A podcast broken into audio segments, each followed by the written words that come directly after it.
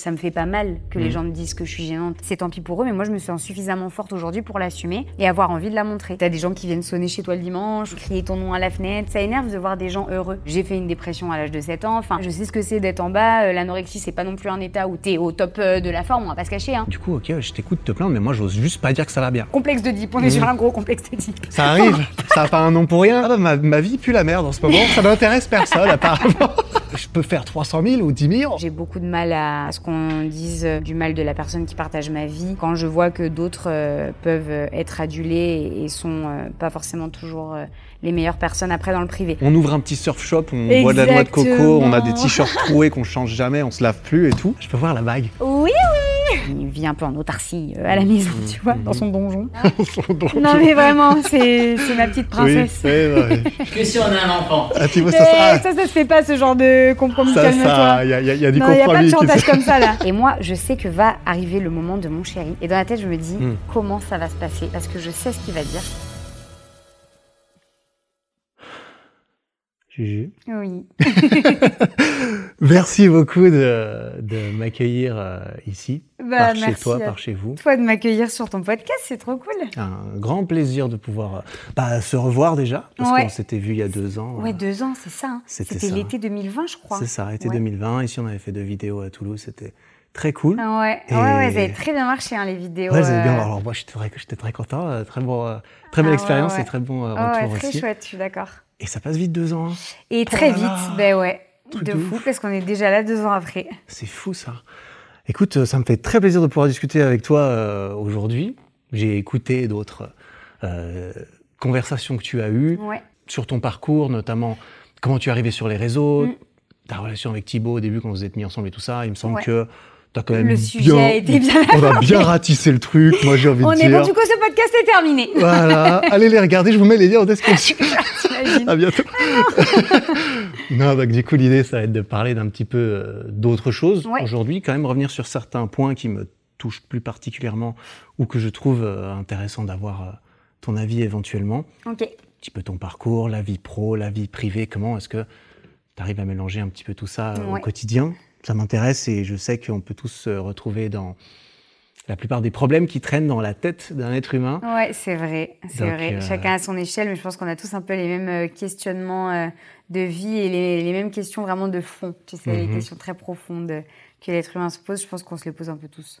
Ouais. Bah, je, je me réjouis d'avoir ton avis là-dessus. J'aimerais commencer sur quelque chose qui m'a qui m'intéresse. Tu en as déjà parlé plusieurs fois, Mm. notamment aussi même dans la dernière vidéo que tu as sortie à l'heure où on enregistre euh, ce podcast, la vidéo sur la dépression de l'enfant. Ouais. Ce qui m'a m'a frappé un petit peu et, et la question que j'aurais vis-à-vis de, de ce qui t'est arrivé quand tu étais jeune. Tu- pour résumer la chose, tu as tu développes facilement des maladies auto-immunes. Exactement. Euh, maladie auto-immune, en fait, euh, pour euh, parler un peu scientifiquement, on va dire, j'ai un, comment dire, des antinucléaires qui sont très élevés quand je fais mes prises de sang. Donc, en gros, si tu veux avoir des antinucléaires élevés, des anticentromères, etc., c'est d'avoir des anticorps qui sont dirigés contre tes propres anticorps, contre tes propres cellules. Et donc, en fait, c'est un peu le corps qui s'autodétruit. Euh, et donc, euh, bah, quand tu es porteur euh, d'antinucléaires très élevés, ça se dose avec des prises de sang. Bah, du coup, tu peux développer tout un tas de maladies auto-immunes. Il en existe énormément, des connus, des moins connus.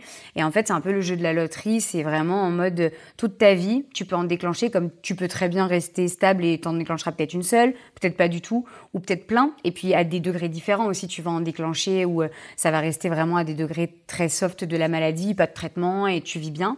Et puis, parfois, bah, ça peut se déclencher directement très fort ou bien ça évolue aussi comme toute maladie. Euh, et avec les maladies auto-immunes aussi, il y en a qui ont des traitements, il y en a qui n'ont pas de traitement juste parce qu'on n'en a pas encore trouvé.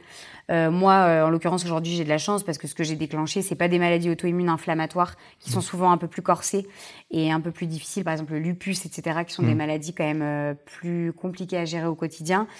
Euh, non pas que euh, moi j'ai une sclérodermie, donc non pas que ce soit facile à gérer. J'ai reçu beaucoup de témoignages d'ailleurs depuis que les gens savent que j'ai une sclérodermie de, Mhm. de personnes qui euh, en ont euh, dans leur entourage, etc. et, euh, et qui du coup voilà euh, savait ce que c'était de vivre avec quelqu'un qui a une sclérodermie ou ce que ça peut comment ça peut évoluer on va dire cette maladie. Euh, Aujourd'hui j'ai la chance d'être à un stade relativement soft, j'ai pas besoin de traitement, j'ai juste besoin d'être surveillée constamment à Mhm. l'hôpital, euh, voilà pour être sûr que tout se passe bien et quand moi je sens qu'il y a quelque chose, bah j'hésite pas à consulter. J'ai longtemps été un peu bébête euh, à tu sais faire un peu euh, Mettre la tête dans le sable. Exactement, Ouais. genre, euh, c'est bon, je vais bien, j'ai rien. Je, je, je suis quelqu'un qui fonctionne beaucoup comme ça, en fait, euh, parce que euh, j'ai une maman qui s'inquiète beaucoup. Je pense, c'est une maman, c'est juste T'as normal. une maman. Voilà, j'ai une maman en fait tout court. Et, et du coup, comme elle s'inquiète beaucoup, en fait, j'ai toujours pensé depuis petite que mon rôle, c'était d'être celle qui tenait la barque un peu. En mode, bah, vu que ma maman s'inquiète, que mon papa, même si je sais qu'il va moins le montrer, je sais que c'est quelqu'un qui peut être vite inquiet à l'intérieur et qui va juste vraiment le garder pour lui. Et du coup, je me disais, bah, faut que moi, en fait, euh, je montre que tout va bien. Et que du coup, si tout va bien, personne n'a de raison de s'inquiéter. Donc, euh, tu vois, toujours voilà, la tête haute, le sourire, euh, on craque pas. Et puis, euh, bah, bah, pourquoi j'irai à l'hôpital? Pourquoi j'irai me faire surveiller alors qu'actuellement, je vais bien? Euh, Et puis, jusqu'au jour où j'ai rencontré Thibaut et où là, pour le coup, il m'a rencontré à une période où j'allais pas si bien que ça. Et euh, sur certains symptômes euh, de la maladie, où donc là, du coup, pour le coup, euh, j'ai été hospitalisée plusieurs jours. Et en fait, suite à ça, le médecin m'a dit, écoute, plus jamais euh, la tête dans le sable en mode, je viens pas pendant cinq ans et je pense que tout va bien. Mm. Euh, voilà, vaut mieux quand même, euh, quand on a ce type de maladie, suivre le truc régulièrement et qu'on nous dise tous les ans que bah ça va. Mais au moins, le jour où ça s'aggrave un peu, bah on peut prendre le truc euh, rapidement. Tu Quoi. le sais avant que Ouais, il faille vraiment intervenir. C'est ça qui est- Exactement. qui est important. ouais. Ce que, ce que je me demandais vis-à-vis de ça, notamment, tu as un, un vitiligo Oui, qui est une dépigmentation de la peau et, ou des poils et des Exactement. cheveux. Et tu as eu ça assez jeune, sauf erreur. Hein? Ouais, euh, j'avais, ça s'est déclenché, bah ouais, 8 ans à peu près. Ouais, 8 ans. Ouais. Tu as aussi été dans une phase d'anorexie, sauf erreur, entre, vers tes 17-20 ans, quelque ça, chose comme ça. ça. La question que je me pose vis-à-vis de ça, parce que ça me, me suis- me sens concerné par ça, c'est est-ce que tu as l'impression d'avoir développé des, des complexes liés à ton apparence, des complexes physiques pendant ton, ta jeunesse, ton adolescence, par rapport aux autres? Est-ce que tu avais l'impression d'être différente Ouais. physiquement et que ça t'a complexé Euh, pour le coup, pour le vitiligo, je savais que j'avais une différence, mais euh, ça m'a jamais complexé jusqu'à ce qu'on me fasse des remarques en fait. Oui, ah bah oui, ça. Toujours pareil, hein, ah on va bah se ça, mentir. c'est- Euh, parce que tu es conscient que, bah oui, effectivement, on va dire que dans la normalité, même si j'aime pas du tout ce mot, euh, un enfant n'a pas de mèche blanche, tu vois. Oui. Tu ne vois pas un enfant avec des cheveux blancs parce que cheveux blancs égale personne âgée, etc. Euh, donc oui, c'est sûr que euh, à l'école, il y avait une jeune fille qui avait une mèche blanche comme moi et un garçon. On était Ah, c'est trois. vrai, vous étiez trois quand même. Et ouais, on était trois et euh, au collège, on était un collège d'à peu près 700 élèves, donc mine de rien, euh, trois, tu vois, c'est quand même, oui, c'est quand même pas chouette beaucoup. parce que du coup, deux filles, un garçon, donc on se soutenait un peu, tu vois, en mode le jour où on a su euh, que l'autre avait la même chose parce que par des copains, etc. Bah du coup, tu étais content de pouvoir échanger comment est-ce que toi tu l'as vécu et comment Mmh, tu le vis mmh, même au quotidien. Mais euh, en fait, moi, c'est presque devenu un complexe plus parce que ma maman a anticipé. C'est ça que toujours pareil, une maman qui s'inquiète Oui, et qui, en fait, très vite, quand elle a vu que moi j'avais développé cette mèche blanche, ce vitiligo et tout, s'est dit on va se moquer d'elle. C'est sûr, Mm. on va se moquer d'elle parce qu'elle est différente. Et donc, euh, elle m'a tout de suite emmenée en fait chez le coiffeur pour faire teindre mes cheveux blancs Mm. et euh, qu'ils soient bah, du même brun que le reste de mes cheveux et que personne ne le remarque et donc que personne ne me fasse de réflexion. Parce que j'étais revenue peut-être deux, trois fois de l'école en lui disant Maman, aujourd'hui on m'a traité de mamie, aujourd'hui on m'a fait remarquer ma mèche blanche. Et en fait, j'ai dû dire ça deux, trois fois, mais moi, même pas forcément triste quand je disais, c'était plus en mode Ah bah t'as vu, on me l'a fait remarquer. Et en fait, euh, ma maman a pris peur, je pense. Et donc, jusque euh, bah, de mes 8 ans à mon arrivée au lycée, donc euh, 15-16 ans, euh, elle m'a fait teindre mes cheveux. Et en fait, c'est moi, à l'âge de 16 ans à peu près, euh, j'étais en seconde, qui ai dit euh, un jour à ma mère, mais en fait, euh, j'en ai marre. J'ai pas envie de Ah teindre ma mèche vrai. blanche. J'aime ma mèche blanche. Ça fait partie de moi, c'est comme ça. C'est mon histoire, c'est mon vécu, ça raconte quelque chose. Et en fait, bah, si les gens ils sont pas capables de comprendre ça, c'est tant pis pour eux. Mais moi, je me sens suffisamment forte aujourd'hui pour l'assumer et avoir envie de la montrer. Et en fait, bah, grand bien m'en face, puisque du coup, suite à ça, euh, la majorité des gens étaient, pour la plupart, soit curieux, et c'est jamais dérangeant d'avoir des gens curieux à partir du moment où ils sont respectueux Mhm. et que c'est pas de la curiosité malsaine ou méchante, bah en fait, c'est cool de pouvoir raconter son histoire. Et du coup, bah, c'est pour ça que j'essaie de dire aux gens que c'est cool d'être différent, parce que tu as des choses chouettes aussi à raconter, à apporter aux autres. Donc, non pas qu'il faille faire exprès d'avoir des différences, parce que je trouve qu'il y a une petite tendance comme ça un peu en ce moment sur les réseaux, Bah, voilà. où... euh, bah, L'effet TikTok. euh, Ouais, je trouve qu'aujourd'hui, on, va est- loin, mais- on a la sensation qu'on est plus légitime euh, d'avoir quelque chose à raconter si on n'a pas une histoire. Mmh, ou si on n'a pas vraiment quelque chose qui sort vraiment du lot, euh, qui euh, voilà nous donne un combat à mener un peu, tu vois, Mmh, quelque part. J'ai l'impression que les gens ont, ont de plus en plus besoin d'avoir des combats à mener. Et évidemment, si vous avez des combats à mener, c'est chouette de les mener. Je pense juste qu'il faut pas faire exprès de s'en créer ou exprès de se mettre mal pour avoir des, des combats à mener dans la vie. Parce qu'il y a des gens qui ont vraiment des soucis graves, etc., et qui aimeraient ne pas avoir parfois à mener ces combats-là. Donc euh, voilà, je pense qu'il faut faire un petit peu attention à ça. Mais c'est vrai que euh, non, j'étais j'étais contente au final. Donc euh, ce, ce complexe-là, si on peut dire, il vient pas de moi. Euh, je pense qu'il vient plus de l'inquiétude de ma maman. Et, euh, et au final, euh, si elle s'était pas inquiétée, peut-être que ça m'aurait jamais tant, Ouais, tu vrai. vois, marqué que ça. Parce que moi, enfin, c'est moi-même qui un jour me suis sentie suffisamment forte pour dire, bah en fait, je trouve ça cool. Et euh, avant que ma maman s'inquiète un peu, c'est vrai que moi, j'étais pas particulièrement, je trouvais pas ça bizarre. Ouais, tu vois. mais c'est, c'est, c'est beau en quelque sorte. T'as pas vraiment eu un complexe lié aux autres au- duquel te, te libérer en quelque sorte parce que Ouais. tu te sentais peut-être.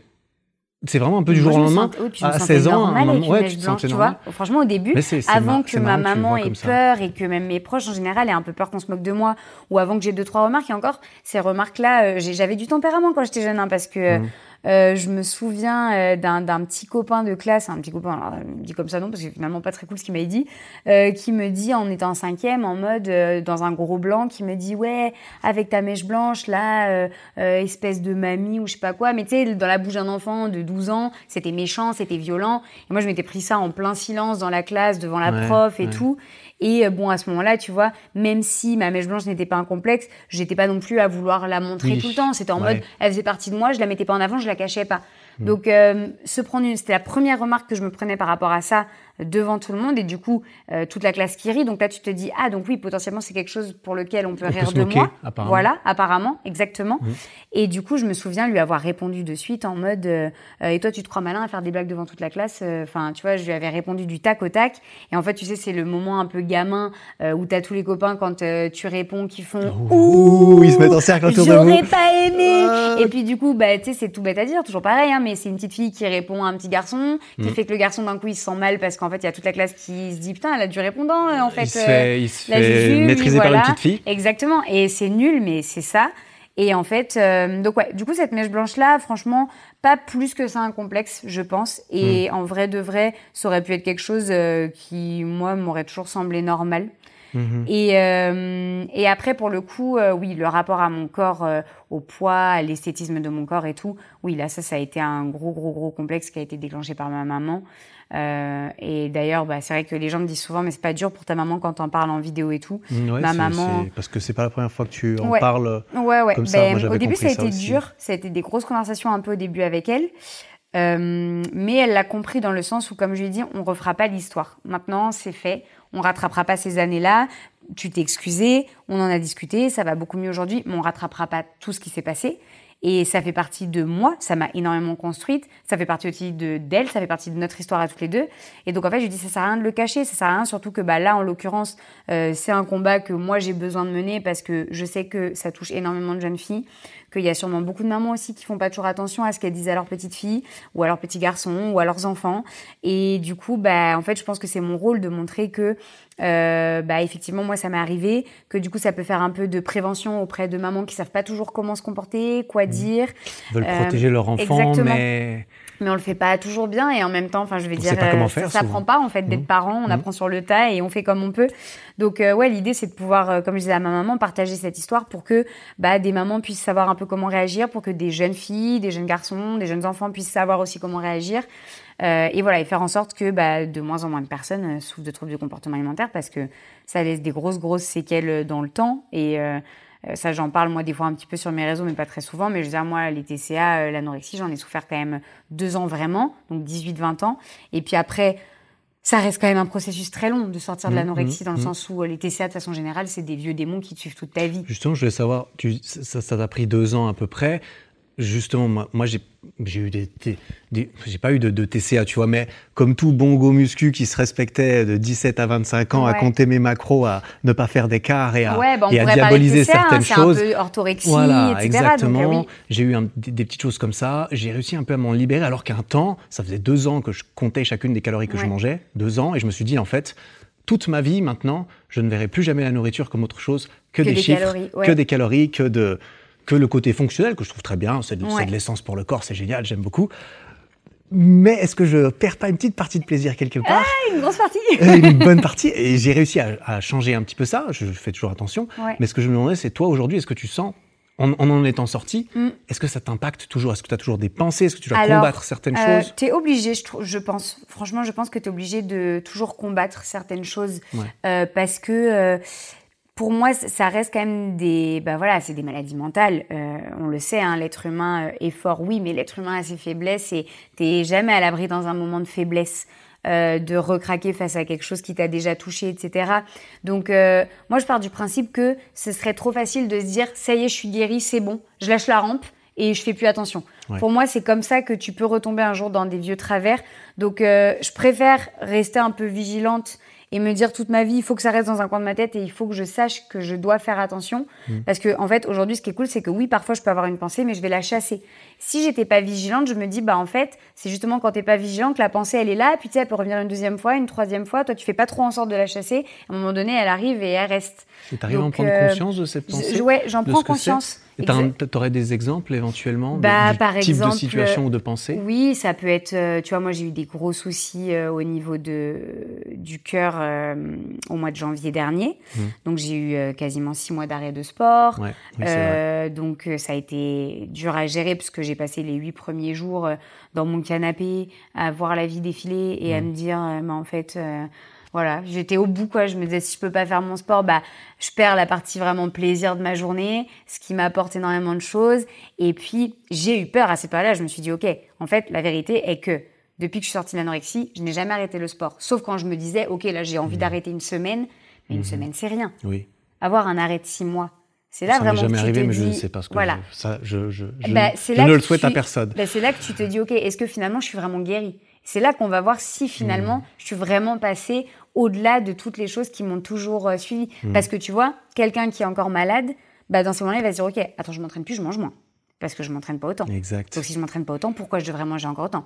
Est-ce que vraiment j'ai le droit de faire autant de restaurants? Est-ce que j'ai le droit de manger ce cookie? Est-ce que tu vois, ça va loin? Je vais prendre du poids. Exactement. Et en fait, à un moment donné, je me suis dit, mais j'ai pas envie de réfléchir comme ça. Mais j'avais peur. J'étais là, mais à tout moment, ça va être plus fort que moi. Et puis, j'y arriverai pas. Et, et, ça va revenir. Et j'en ai un peu pleuré au début parce que même beaucoup, je me suis dit, mais c'est sûr, en fait, je suis, je suis pas assez forte. Ça va, ça va refaire surface. Hmm. Et en fait, bah, je me suis surprise à manger autant que quand je m'entraînais, à pas me soucier euh, de est-ce que je faisais un ou trois restaurants dans la semaine, est-ce que je mangeais ou pas des cookies ou goûter parce que j'en avais envie, ou de la glace en dessert parce que je suis une fanat de glace et que j'en ai plein dans le congélateur?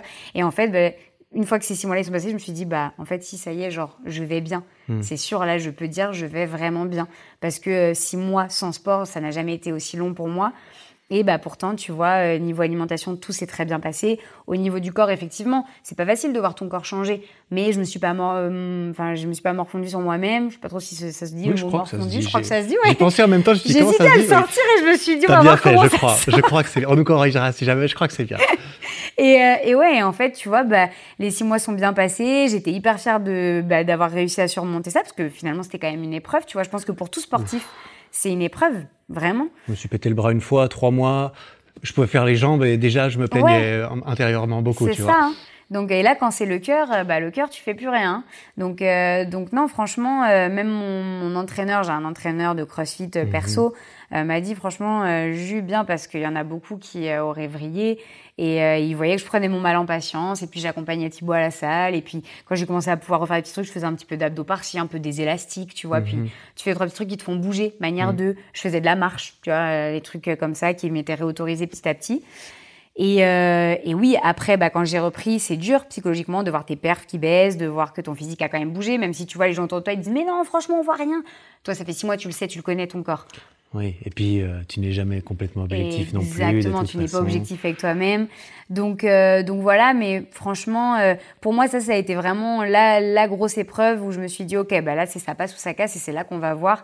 Parce que comme je voyais mon corps bouger, c'était ok, est-ce que je vais réussir à assumer le, le, fait de voir mon corps bouger, et ça va quand même toujours aussi bien se passer au niveau de l'alimentation, ou est-ce que, bah, en fait, voir mon corps bouger, ça va être dur, et finalement, bah, du coup, j'ai psychoté, puis je vais commencer à devenir à nouveau bah, hyper rigide sur mon alimentation euh, hyper euh, stricte et tout. Et euh, en fait, pas du tout. Même un autre exemple qui est très intéressant. Là, je parle vraiment pour les go muscu et tout. Je pense que Mhm. pour tous ceux qui sont voilà, qui connaissent un peu euh, les travers qu'on peut avoir dans l'alimentation euh, dans ce sport. Mhm. Euh, un exemple que je donnais à Thibaut, euh, l'autre fois, on a fait la crémaillère d'une copine à moi. Et en fait, quand tu euh, fais de la muscu et quand tu as du des TCA, je pense que c'est assez euh, enfin, lié. Ouais, Il y a des choses qui sont assez lié. assez liées quand même. Euh, tu es vachement dans le contrôle. À fond. Et donc, je pense, il y en a beaucoup qui vont se reconnaître, c'est très dur de délaisser son assiette. C'est-à-dire de, Ouais. de, de donner à quelqu'un l'autorisation de te concevoir ce que tu vas manger. Mhm. Et sans savoir vraiment ce que la personne a mis dedans. Comment elle l'a cuisiné Exactement. Qu'est-ce que tout bête, mais est-ce qu'elle achète des produits locaux ou est-ce qu'elle achète des produits en supermarché? Est-ce qu'elle achète des produits de marque ou est-ce qu'elle achète des produits euh, bah, premier prix? Est-ce que, est-ce que, est-ce que, est-ce que ça vient de loin? Est-ce que ça vient de France? Est-ce qu'elle cuisine avec des matières grasses comme ci, comme ça? Est-ce Enfin, que ça baigne dans l'huile tout le long? Exactement, toutes les questions possibles. Ouais. Et en fait, bah, je disais à Thibaut, tu vois, bah, maintenant, je sais que je suis guérie parce que quand je vais manger chez quelqu'un, je me pose plus Mmh. cette question. Je suis à table, tu vois, là, la dernière fois, on était à un repas avec mes copines, on faisait une crémaillère. Bah, en fait, je me suis pas posé la question de ce qu'il y avait dans mon a- pardon, je me suis pas posé la question de ce qu'il y avait dans mon assiette du début à la fin. Mmh. Et pourtant, mes copines, elles sont pas dans mon délire, elles sont pas dans le, le, le- la muscu, le crossfit, etc. Donc, je sais que, euh, non pas qu'elles cuisinent euh, hyper, euh, voilà, hyper gras ou quoi que ce soit, mais elles cuisinent de manière classique, en fait, si je puis dire, tu Mhm. vois. Et euh, sans se soucier de, de la calorie, en fait. Et Oui, comme bah, la pour le des coup, gens. hein. C'est plutôt bien sûr. nous qui sommes et tant différents, mieux, on va pas se c'est mentir. c'est sain. Ouais. Mais du coup, euh, bah, tu vois, ça tout bête, mais c'est des petits tests pour les gens qui nous écoutent. C'est des tests pour vraiment voir justement si euh, tu souffres encore d'un TCA quelconque ou si au final, ça y est, t'es passé à autre chose. Ok, ouais, c'est très intéressant. Et je voulais rebondir sur un petit truc euh, que tu as dit avant, parce que justement, tu as dit aussi ta relation avec ta mère et Ouais. tout ça, euh, que tu pouvais aussi faire un petit peu de prévention par rapport à comment les enfants peuvent réagir vis-à-vis de leurs parents et Ouais. vice-versa. Mais ce que je trouve très intéressant là-dedans, c'est justement toi qui as manifestement ouvert la discussion avec ta mère à ce propos. Parce Mm. que oui, faire une vidéo pour en parler et puis euh, propager la prévention auprès des, des, des, des parents, par exemple, c'est génial. Mais la vraie difficulté là-dedans, selon moi, ça a été de venir dire, maman, il faut qu'on parle de, Ouais, il faut qu'on Ben- parle de quelque chose qui, qui, qu'il faut qu'on parle en fait. Ouais, Et ça, aller parler à ses parents, un sujet aussi délicat un petit peu, l'éducation, c'est pas que tu remets en cause comment tes parents t'ont éduqué, mais non, mais bon. Oui, tu leur, tu en leur fonction dis- de ta relation que tu, tu as avec tes dis parents, ça peut être très dur à faire. Ouais, tu Comment leur est-ce que dis ça- que- potentiellement à ce moment-là, t'as fait une erreur. Donc c'est pas facile de dire ça en tant qu'enfant à son parent. Oui, ça va être, ça va pas être facile à Ouais, entendre non plus, mais, surtout. hum, Surtout quand tout ce que tu voulais, c'était le bien de ton enfant, tu vois. Ouais, c'est ça. En vrai, euh, j'ai la chance moi d'avoir un grand frère qui a 10 ans de plus que moi, Mm. euh, qui est très très protecteur et moi je suis très très, euh, c'est vraiment tu vois la petite sœur très admirative de son grand frère et le grand frère très protecteur de sa petite sœur. Mm. Euh, on a beaucoup d'années d'écart parce que mes parents n'ont pas été très doués pour euh, enchaîner deux enfants, donc il y a eu euh, pas mal de d'essais pour pour réussir à m'avoir entre. c'est ça Ils se sont exactement. pas ratés au final. Exactement. Écoute, j'espère. On croise les doigts. Il y en a peut-être qui penseront autre chose dans les commentaires, mais c'est pas grave. J'accepte. oui, tu- Et non, en vrai, en vrai, du coup, bah, quand moi je suis tombée dans l'anorexie, ce que j'explique souvent aux gens pour faire rapide, parce que je l'ai beaucoup dit, mais il y a eu une partie au début, c'était vraiment volontaire, c'était moi qui voulais punir ma maman des mots qu'elle avait eu à mon égard concernant mon physique et qui, euh, en gros, était dans ma tête en mode déterminé. euh, c'est là que tu te dis, à 17-18 ans, on peut être un peu euh, bébête, en mode, bah, vu que euh, elle a eu ces mots-là à mon égard, vu qu'elle passe son temps à se soucier de comment je dois manger, comment je dois être physiquement, etc., etc., et ben en fait, euh, je vais devenir anorexique volontairement, je vais arrêter de manger. Et comme ça, en fait, si je deviens vraiment malade et que je vais vraiment mal, ce sera de sa faute. En Mhm. gros, je vais la punir. Mhm. Et donc, ça a commencé comme ça. Mon frère a vite euh, vu le truc s'installer et euh, m'a vite dit, bah en fait non, ça va pas être comme ça que ça va se passer parce que moi, je suis pas d'accord. Et donc, euh, il a eu ma mère au téléphone. Ils ont eu de très très très très longues discussions. Ma mère s'est un peu reprise, mais c'est quelque chose qui est plus fort qu'elle. Mais plus fort qu'elle au point que la dernière grosse dispute qu'on ait eue euh, date euh, de bah, il y a 4 ans. C'est pour ça que je te dis que pour moi, j'en suis sortie quand j'avais 23 ans, parce que la dernière grosse dispute qu'on ait eue par rapport à mon corps date de quand j'avais 23 ans et je vivais déjà ici. Euh, et c'était à mes débuts ici. Ça a été très difficile puisque c'était à mes débuts ici. Euh, mon chéri était en tournage et, euh, et en fait, on a eu une très grosse dispute avec ma maman, mon papa qui s'est retrouvé au milieu de nous deux. Et et la, solution pour que tout aille mieux était que je perde du poids. Et donc, euh, ça a été très compliqué. Donc, ma maman avait encore un rapport euh, il y a quatre ans à mon corps qui était très compliqué. Et en fait, euh, Aujourd'hui, j'ai réussi à prendre du recul suffisamment pour ne pas lui en vouloir, lui en vouloir pardon, dans le sens où je sais que euh, ça vient pas de moi et j'ai suffisamment fait le travail pour comprendre que c'est pas moi le problème et que c'est, c'est, je veux dire, c'est vraiment quelque chose au fond d'elle euh, qui date, je pense, de sa propre enfance Mmh. à elle. Mhm. Euh, qu'elle s'est mise dans la tête et euh, où il a fallu qu'elle fasse un travail. Et tu vois, c'est suite à cette dernière grosse dispute qu'elle a accepté de faire ce travail et que depuis aujourd'hui, tout va mieux. Ah, Donc ça a été très long parce que entre mes 16-17 ans où, où les remarques se sont installées, qui ont fait que au bout d'un moment les remarques, bah au début tu veux être à 17 ans, j'ai voulu avoir une période d'anorexie volontaire. Et puis finalement, bah, à 18 ans qui arrivent et ces remarques, elles font leur chemin dans ta tête. Mhm. Et ce que je donne comme exemple souvent à Thibaut, un enfant à qui tu vas dire tous les jours, toute la journée, qui dessine mal, il va finir par comprendre et Il se va y dire, croire. bah finalement oui c'est vrai, je dessine mal. Alors que si tu lui dis tout le temps, tu dessines bien, tu dessines bien, tu dessines bien, bah peut-être que ces dessins au début ils sont pas incroyables, mais c'est peut-être ce qui fait que demain le gars c'est Picasso, parce que tu lui as Mhm. tellement dit qu'il dessinait bien, qu'il va continuer, continuer, continuer, jusqu'à vraiment Mhm. y arriver, tu vois. Et en fait, euh, bah, le truc, c'est que euh, quand tu répètes tout le temps à une jeune femme que bah euh, elle a trop ceci, trop cela, pas assez ci, pas assez ça, bah à un moment donné, en fait, dans ton inconscient, les mots ils s'installent, tu finis par te regarder dans le miroir et par voir exactement tout ce qu'on t'a toujours dit, alors que avant tu le voyais pas. Et donc bah c'est comme ça que la maladie là pour le coup elle s'installe totalement indépendamment de ta volonté. Et, euh, et en fait ouais ça a été très compliqué. Donc euh, pour moi ça a été pas mal de suivi psychologique. Euh, je suis partie vivre au Canada pour littéralement vraiment me détacher de ma maman Mhm. et me détacher de cette relation qu'on avait qui était très toxique pour moi à cette époque-là parce que ma mère n'arrivait pas à gérer ce qu'elle ressentait au fond d'elle, etc. Vis-à-vis de l'apparence que, que devait avoir selon elle une femme, euh, sa fille en l'occurrence. Et, euh, et du coup, ça m'a fait beaucoup de bien, mais ça a été très compliqué pour ma mère que je déménage au Canada. Ça a été beaucoup de disputes entre elle et moi pendant que j'étais là-bas et qu'elle était ici, parce qu'elle avait l'impression que je l'abandonnais, Mhm. qu'elle était une mauvaise maman, que en fait, euh, bah, je partais pour ne plus jamais la voir, etc. Alors que moi, j'avais juste besoin de construire ma vie de femme. Oui, de Euh, pouvoir te créer ta propre identité. Exactement. Savoir qui j'étais, ce que je voulais, me détacher de, de ce qu'on voulait pour moi, en fait, que ce soit en termes de physique, en termes d'études, en termes de tout. Et euh, ça a été une expérience, mais totalement salvatrice. Enfin, je veux dire, euh, moi, c'est vraiment, pour moi, ma vie, elle, elle a pris un second souffle là-bas, tu vois. Mhm. Et, euh, et du coup, bah, c'est vrai que quand je suis rentrée, ça allait beaucoup mieux. Parce que ma mère savait que j'étais partie aussi là-bas pour ça, que c'était aussi une séparation vis-à-vis d'elle. Mais euh, pour autant, c'est tellement quelque chose qui était ancré en elle que tant qu'elle n'a pas eu fait ce suivi psy, moi je suis rentrée de, euh, du Canada à 21 ans, bah, tu vois, jusqu'à mes 23 ans, ça a encore continué. Et Thibaut, par moment, bah, pouvait en être témoin. Et, euh, et jusqu'à des moments où, bah, du coup, moi, je suis venue vivre ici et j'ai fini par dire à un moment donné, mais si chaque fois que je remonte, on continue à avoir des discussions sur mon corps, je, je remonterai plus, en fait. Ouais. C'est-à-dire qu'à un moment donné, tu peux pas, t'as beau être forte, euh, t'as beau euh, t'être reconstruite, parce que pour moi, c'est comme ça que j'ai vécu le- Canada, tu vois, une reconstruction, tout et tout. Mais à un moment donné, ça reste ta maman. Et ça reste ta maman, et ta maman, elle aura toujours un impact que les autres n'auront pas. Et quand elle te dira quelque chose, Bien sûr.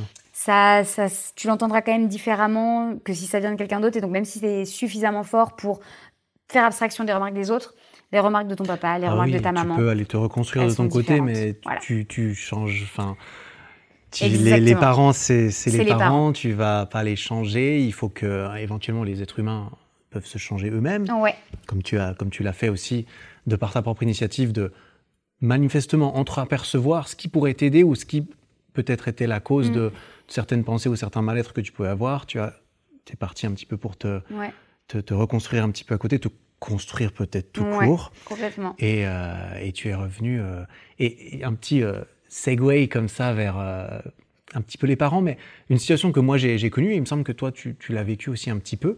euh, c'est que peut-être c'était quand après un peu après que tu sois rentré du Canada probablement tu as fait une licence euh, en biologie c'est ça? Ouais, une licence en biologie santé, option biochimie. Ouais. et tu voulais éventuellement partir dans un master mais les réseaux, les réseaux sociaux ont pointé leur- le bout de leur petit nez Ils m'ont dit coucou. Et tes parents, qui je suppose, comme c'était mon cas euh, pendant mes études, te Mm. nourrissaient, te logeaient, et tu as dû euh, discuter avec eux de... euh, parce que là, justement, tu as voulu prendre les choses en main, tu as voulu vivre par toi-même, c'est-à-dire ne pas suivre le chemin probablement qu'on attendait de toi et que tes parents Mm. attendaient de toi, entre autres, et tu t'es dit, tiens, j'aimerais peut-être bien essayer ça. Ouais. Comment ça s'est passé avec eux, la discussion à ce niveau-là? Et bah plutôt bien. Euh, en vrai, euh, c'est vrai que de moi-même déjà, je m'étais mise à la base vachement de d'objectifs. C'est-à-dire que moi, dans ma tête, j'allais jusqu'au doctorat. Tu vois, Mmh. j'étais Ah oui. passionnée par mes études, vraiment. J'étais passionnée par mes études.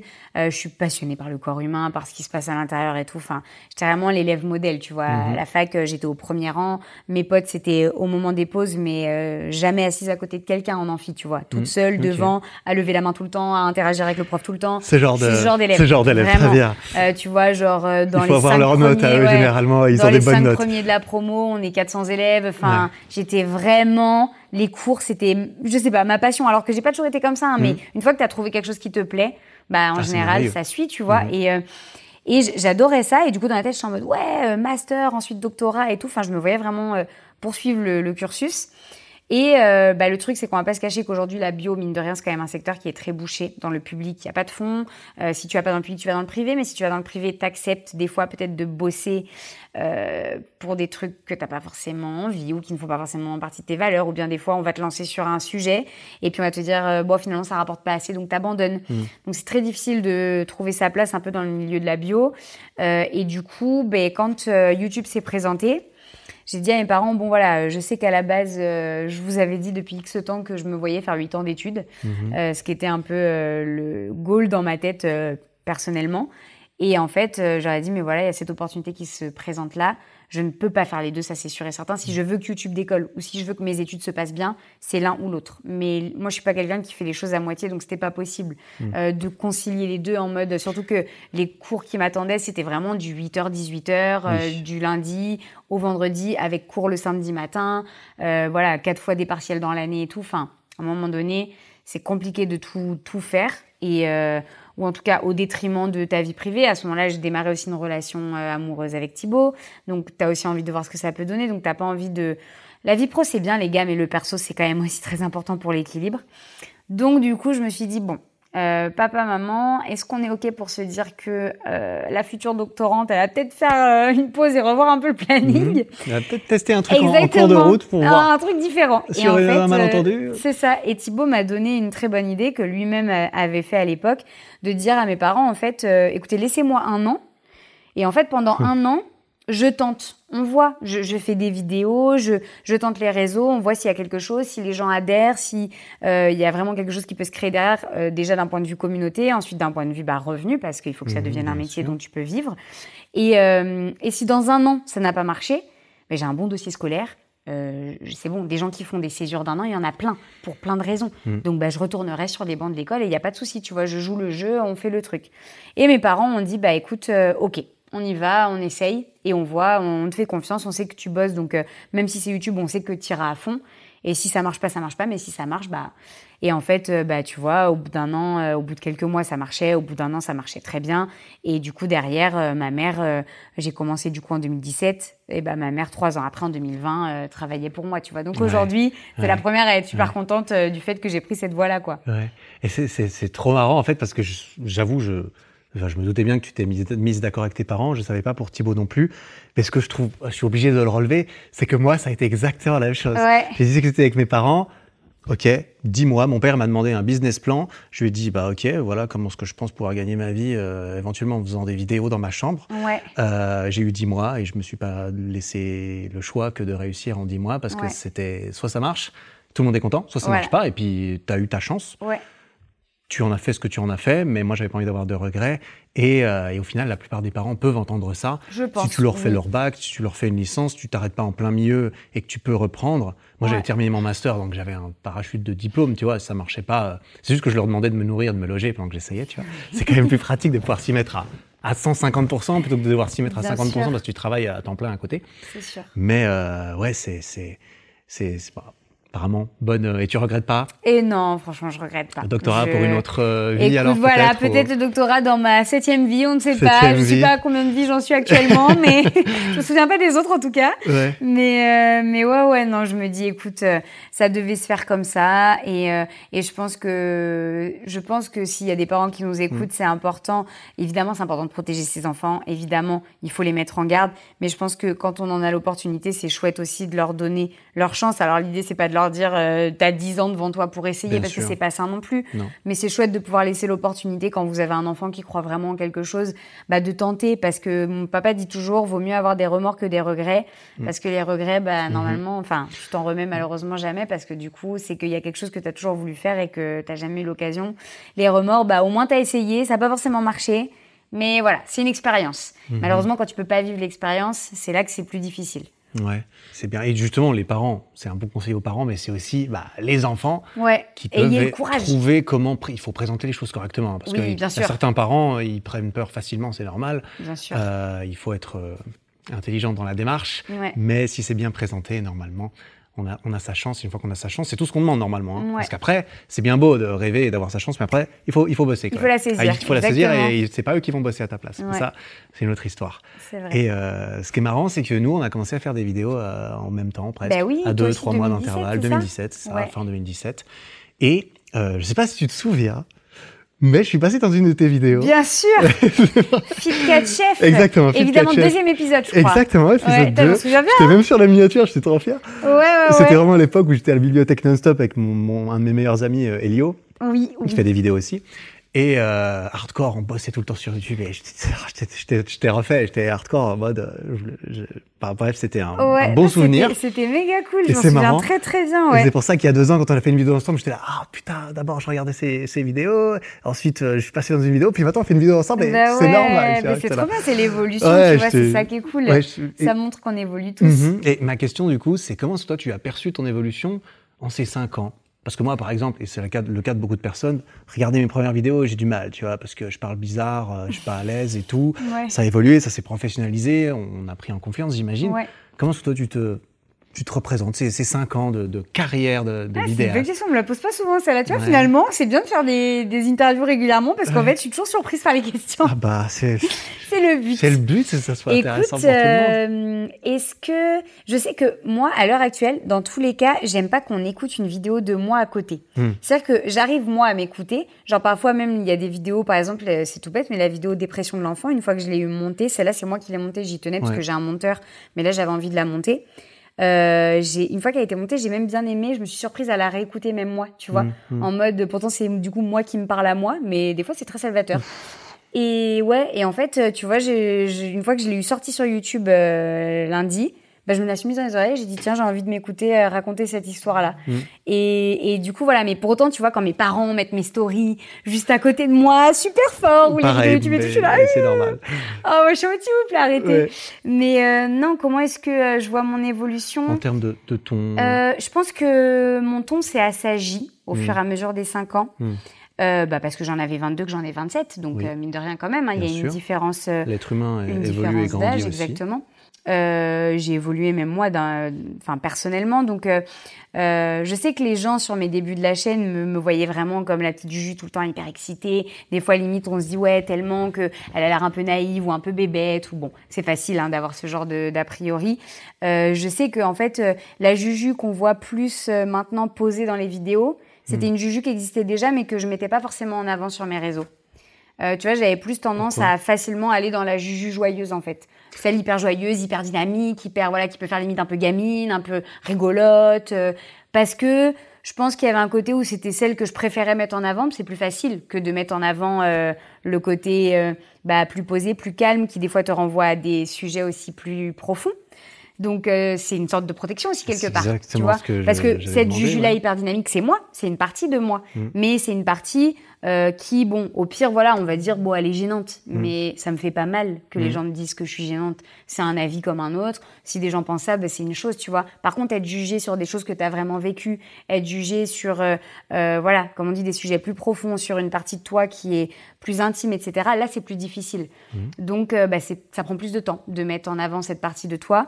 Et voilà, je pense que ça demande plus de confiance, euh, euh, plus de d'années d'expérience pour savoir comment l'amener, pour prendre aussi le recul suffisant pour que si on juge cette partie de toi, bah, t'arrives à... Parce que là, quand tu déballes ta, ta vie, moi je le fais aussi, et, et justement c'est un peu une forme d'autothérapie. Bien sûr. Comme quand je fais dans mes podcasts, tu Ah, dis, ça m'est arrivé d'écouter certains de mes épisodes parce qu'en fait, je les faisais pour moi aussi, pour que ça sorte éventuellement d'une façon ou d'une Mais autre. bien sûr. Et justement, je trouve ça important d'avoir des personnes comme toi qui justement sont capables de faire preuve de cette vulnérabilité Mm. qui, qui se cultive, hein, parce que c'est pas facile. Euh, Ouais. Tu fais ta première vidéo devant des inconnus, tu sais que tous tes potes vont la voir, tes parents aussi.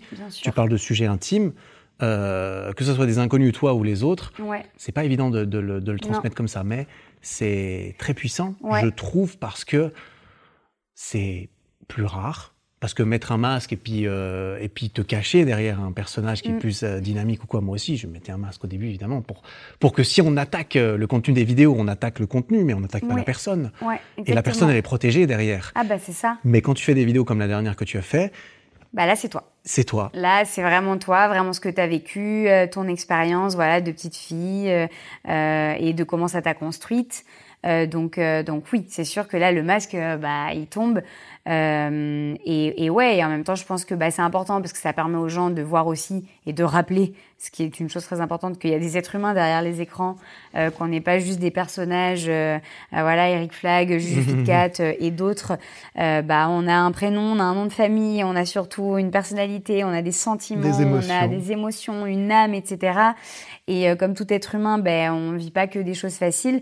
Après, tu vois, euh, là pareil, euh, c'est une, une conversation que j'ai eue bah, ce matin avec mon papa, et je, je trouve que le moment est intéressant pour en parler. Euh, je pense que c'est pas parce que tu ne dévoiles pas forcément ces moments un peu plus durs que tu as vécu dans la vie ou cette part d'intimité euh, voilà qui est un peu plus profonde etc comme on disait que tu n'es pas toi-même ou que tu as un masque sûr. dans le sens où tu vois euh, par exemple moi je, je vis avec quelqu'un je partage la vie de quelqu'un qui est foncièrement positif qui est quelqu'un qui est toujours dans le positif toujours dans on va de l'avant euh, on se laisse pas abattre euh, on continue d'avancer même quand il y a des coups durs etc et en fait aujourd'hui ce type de profil c'est un profil qui énerve dans la société. Ça énerve de voir des gens heureux. Ça énerve de voir des gens qui vont bien et qui n'ont pas envie en fait de se laisser abattre. aussi. tu vois parce qu'en fait ça renvoie à une réalité que bah on a peut-être un mal-être, on a vécu des expériences difficiles, peut-être qu'on a un moment de notre vie où on n'est pas heureux, et du coup on aimerait que tout le monde soit dans le même cas que nous. L'être humain, c'est un peu ça. Quand t'es pas bien, t'as envie que tout le monde soit pas bien, parce que t'as pas envie d'être le seul à ressentir ça. Et du coup, quand tu as quelqu'un en face de toi qui est épanoui, ça te renvoie à la réalité que toi tu ne l'es pas. Et t'as des gens à qui ça va mettre un coup de pied aux fesses et qui vont se dire, bah attends, c'est le moment que je me réveille. Et puis t'as ceux qui vont se dire, pourquoi il est heureux lui? Et en fait, euh, tu vois, c'est très révélateur. On a fait avec Thibaut, on a été euh, au Mexique, on a fait ce qu'on appelle une cérémonie du cacao. C'est quelque chose de très euh, spirituel. Tu commences à aller sur la plage, tu fais des danses un petit peu extatiques et tout, pour remercier, tu vois, le ciel, le sable, la terre, tout ça. Ensuite, tu te places autour d'un feu. Euh, t'es avec plein de personnes, en plus nous c'était en anglais. Alors là par contre mon niveau d'anglais les gars, waouh Donc euh, raconter mon histoire en anglais c'était, c'était Un chaud. challenge en plus. Et ouais, et en fait, euh, tu te retrouves avec des gens que tu connais pas. Tu es tous assis en, en cercle. Tu as deux personnes qui, euh, qui co-animent cet événement. Euh, et en fait, du coup, tu as un, un cacao euh, dans une tasse où en fait, tu vas boire une gorgée à chaque fois que quelqu'un raconte son histoire. Et une fois que tu as raconté ton histoire, tu poses tes intentions avec des herbes un peu spéciales dans le feu. Et donc, en gros, chacun est là pour raconter un peu bah, son parcours de vie, ce qu'il ressent, pourquoi il est là, pourquoi il avait besoin de faire cette cérémonie, ce qui ne va pas, etc. Et donc, on, on passe tous un petit peu un par un et tout. On est quand même assez nombreux, tu vois, on est bien une vingtaine. On raconte nos histoires. Tu te rends compte que bon, on a tous des tourments, comme on disait. On se pose un peu tous les mêmes questions, peu importe nos métiers, peu importe nos relations, peu importe euh, nos origines, nos cultures. On a tous un peu les mêmes questions de fond, euh, les mêmes questions existentielles. Et en fait, on est tous là avec nos tracas, nos tourments et tout. Et moi, je sais que va arriver le moment de mon chéri. Et dans la tête, je me dis Mm. comment ça va se passer? Parce que je sais ce qu'il va dire et je sais qu'il va dire moi je suis heureux. Et je me dis attends, on est, en- on est tous en train de raconter des choses difficiles. On est tous en train de dire potentiellement qu'actuellement on se pose des questions. Moi, la première, tu vois, je suis quelqu'un, et c'est pour ça que c'est agréable aussi pour moi, même si déjà des gens pourraient se dire, mais attends, ça doit être euh, dur au quotidien. Pour moi, c'est agréable d'avoir quelqu'un qui est aussi optimiste tout le temps, parce que bah, sinon, moi toute seule, parfois, même si je suis quelqu'un pourtant d'optimiste pour les autres, pour moi-même, des fois, j'aurais tendance à être plus facilement dans euh, le côté pessimiste. Mhm. Et d'avoir quelqu'un qui euh, bah, me montre constamment que non, en fait, euh, tu vois, il y a plein de belles choses et que oui, même si on vit des coups durs, bah, on y va, tu vois. En fait, c'est hyper euh, chouette parce que du coup, là, tu vois, quand on était à cet événement-là, ce qui était assez euh, révélateur, c'est que donc du coup, en vient son tour à lui. Et là, euh, avec son petit côté que j'adore, des fois un peu enfantin, j'aime trop, il est trop mignon. C'est pas comme s'il était à côté qu'il Oui, nous entendait, les gars. Il nous entend, ça le fait sourire un peu, mais il a déjà entendu cette histoire. en vrai, avec tout son côté hyper euh, spontané, hyper, euh, tu vois, sans filtre comme ça, il dit, bah, je vous écoute en fait tous depuis tout à l'heure et euh, bah il, voilà il dit je, ça me fait de la peine parce que je sens bien que vous avez tous des tracas, tous des tourments et, et je sens que bah vous vous posez des questions etc. Et souvent c'était même pas toujours parce que des gens avaient vécu quelque chose de difficile, mais juste parce qu'ils étaient tourmentés par plein de questionnements de vie, tu mmh, vois. Mmh. Et, euh, et Thibaut il dit bah il dit c'est vrai que je vais pas vous mentir, il dit bah j'espère que vous allez trouver vraiment la paix parce qu'il dit bah moi aujourd'hui j'ai j'ai rien à vous dire de particulier, je veux dire euh, bah j'ai voilà j'ai la chance d'avoir un métier qui me plaît, mais je me suis donné aussi cette chance là. Euh, je partage la vie de quelqu'un que j'aime et qui ça se passe bien. Ma famille est en bonne santé et mon Dieu merci. Euh, je fais mon sport et je suis passionnée par mon sport et du coup j'ai pas besoin de plus que ça. Et il disait du coup il dit je vais même pas vous mentir. Il dit à la base euh, même les vacances il dit moi en vrai j'en aurais pas besoin. Il dit moi je reste dans ma salle de sport avec ma chérie et, mon travail mes vidéos ça me plaît. Il dit là je suis là parce qu'elle elle a besoin de voyager qu'elle se pose 10 000 questions. Mais moi en vrai euh, voilà. Et tu vois il disait ça avec beaucoup de fraîcheur et tout. Et du coup au final tous les gens autour, ou moi au début je me suis dit, tout le monde va se dire, mais à quel moment il expose un peu, tu sais, son bonheur mmh. comme ça. Et en fait... Tout dépend comment c'est présenté, voilà, je pense. bien sûr. Mmh. Et, tout le monde autour qui commence à dire, mais en fait, t'amènes tellement de fraîcheur. Genre, mais merci en fait. Mmh. Ça fait du bien d'entendre des gens qui ont juste un discours positif, qui, qui sont pas là toujours à se tracasser de 10 000 questions, et qui juste se disent, bah en fait, euh, oui, il y a des moments durs. Bien sûr que Thibaut, comme beaucoup de gens, il a vécu des moments difficiles aussi, mais juste, bah, hop, il avance. Il a ce tempérament-là. Et on ne peut pas lui en vouloir. Tu vois, il y, a des gens qui avoir un tempérament de, de plus devoir accuser le coup et qui arriveront à avancer après. Puis il y a ceux qui avancent directement, qui sont des optimistes dans l'âme, euh, des gens bienveillants dans l'âme et qui, hop, vont de l'avant, qui ont envie d'emmener tout le monde avec eux. Alors ça parle pas toujours à tout le monde. Mais lui, il est comme ça. Moi, je sais que ça me fait du bien. J'ai un papa qui est comme ça aussi. Donc, euh, du coup, c'est de la complexe de On est mmh. sur un gros complexe de Il n'y a pas de mal, ça arrive. ça n'a pas un nom pour rien. C'est que c'est, normal. Vraiment. Et, non, mais tu vois, du coup, je le retrouve beaucoup euh, là-dedans. Parce que voilà, il est comme ça. Et en fait, le, fait, est, le fait est de constater que tout le monde autour de, de cette cérémonie du cacao était en mode, mais merci de nous avoir apporté autant de fraîcheur. Ça fait du bien. Juste, ça fait du bien. Mmh. Et là, je me suis dit, mais ouais, c'est vrai, en fait. Et tu vois, moi, j'ai mon papa qui est comme ça, et mon papa me disait qu'il avait très souvent eu à, faire dans la vie de tous les jours à des gens qui euh, lui renvoyaient en fait euh, son optimisme à la figure. Hmm. En mode, mais toi là, t'es toujours avec le sourire, t'es toujours à être gentil avec tout le monde, toujours bienveillant, euh, toujours ça va, ça va. Bah non, mais en fait, comme tout le monde, il a vécu des moments super durs, vraiment difficiles, parce qu'on a eu des moments compliqués du côté de sa famille. Et bah pour autant, en fait, c'est juste que c'est son tempérament.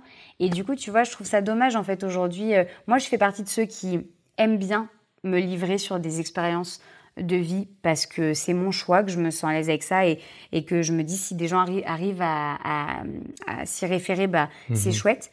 Mais je trouve ça chouette aussi d'avoir des gens qui ont juste envie de montrer le positif et de ne pas forcément se livrer sur des choses difficiles qu'ils ont vécues mmh. parce qu'ils ont envie de juste voilà continuer à montrer qu'on va de l'avant, qu'on donne du bonheur aux gens et puis il faut de tout en fait pour faire un monde et pour que ça s'équilibre et du coup bah je trouve ça dommage aujourd'hui qu'on soit un peu je trouve quand même dans cette société où c'est très mal vu de tu vois je trouve de se sentir bien et de se sentir heureux épanoui et de le dire. C'est bête parce que moi je n'ose souvent pas le dire, en fait. Parce bah, que moi, je suis profondément heureux dans ma vie.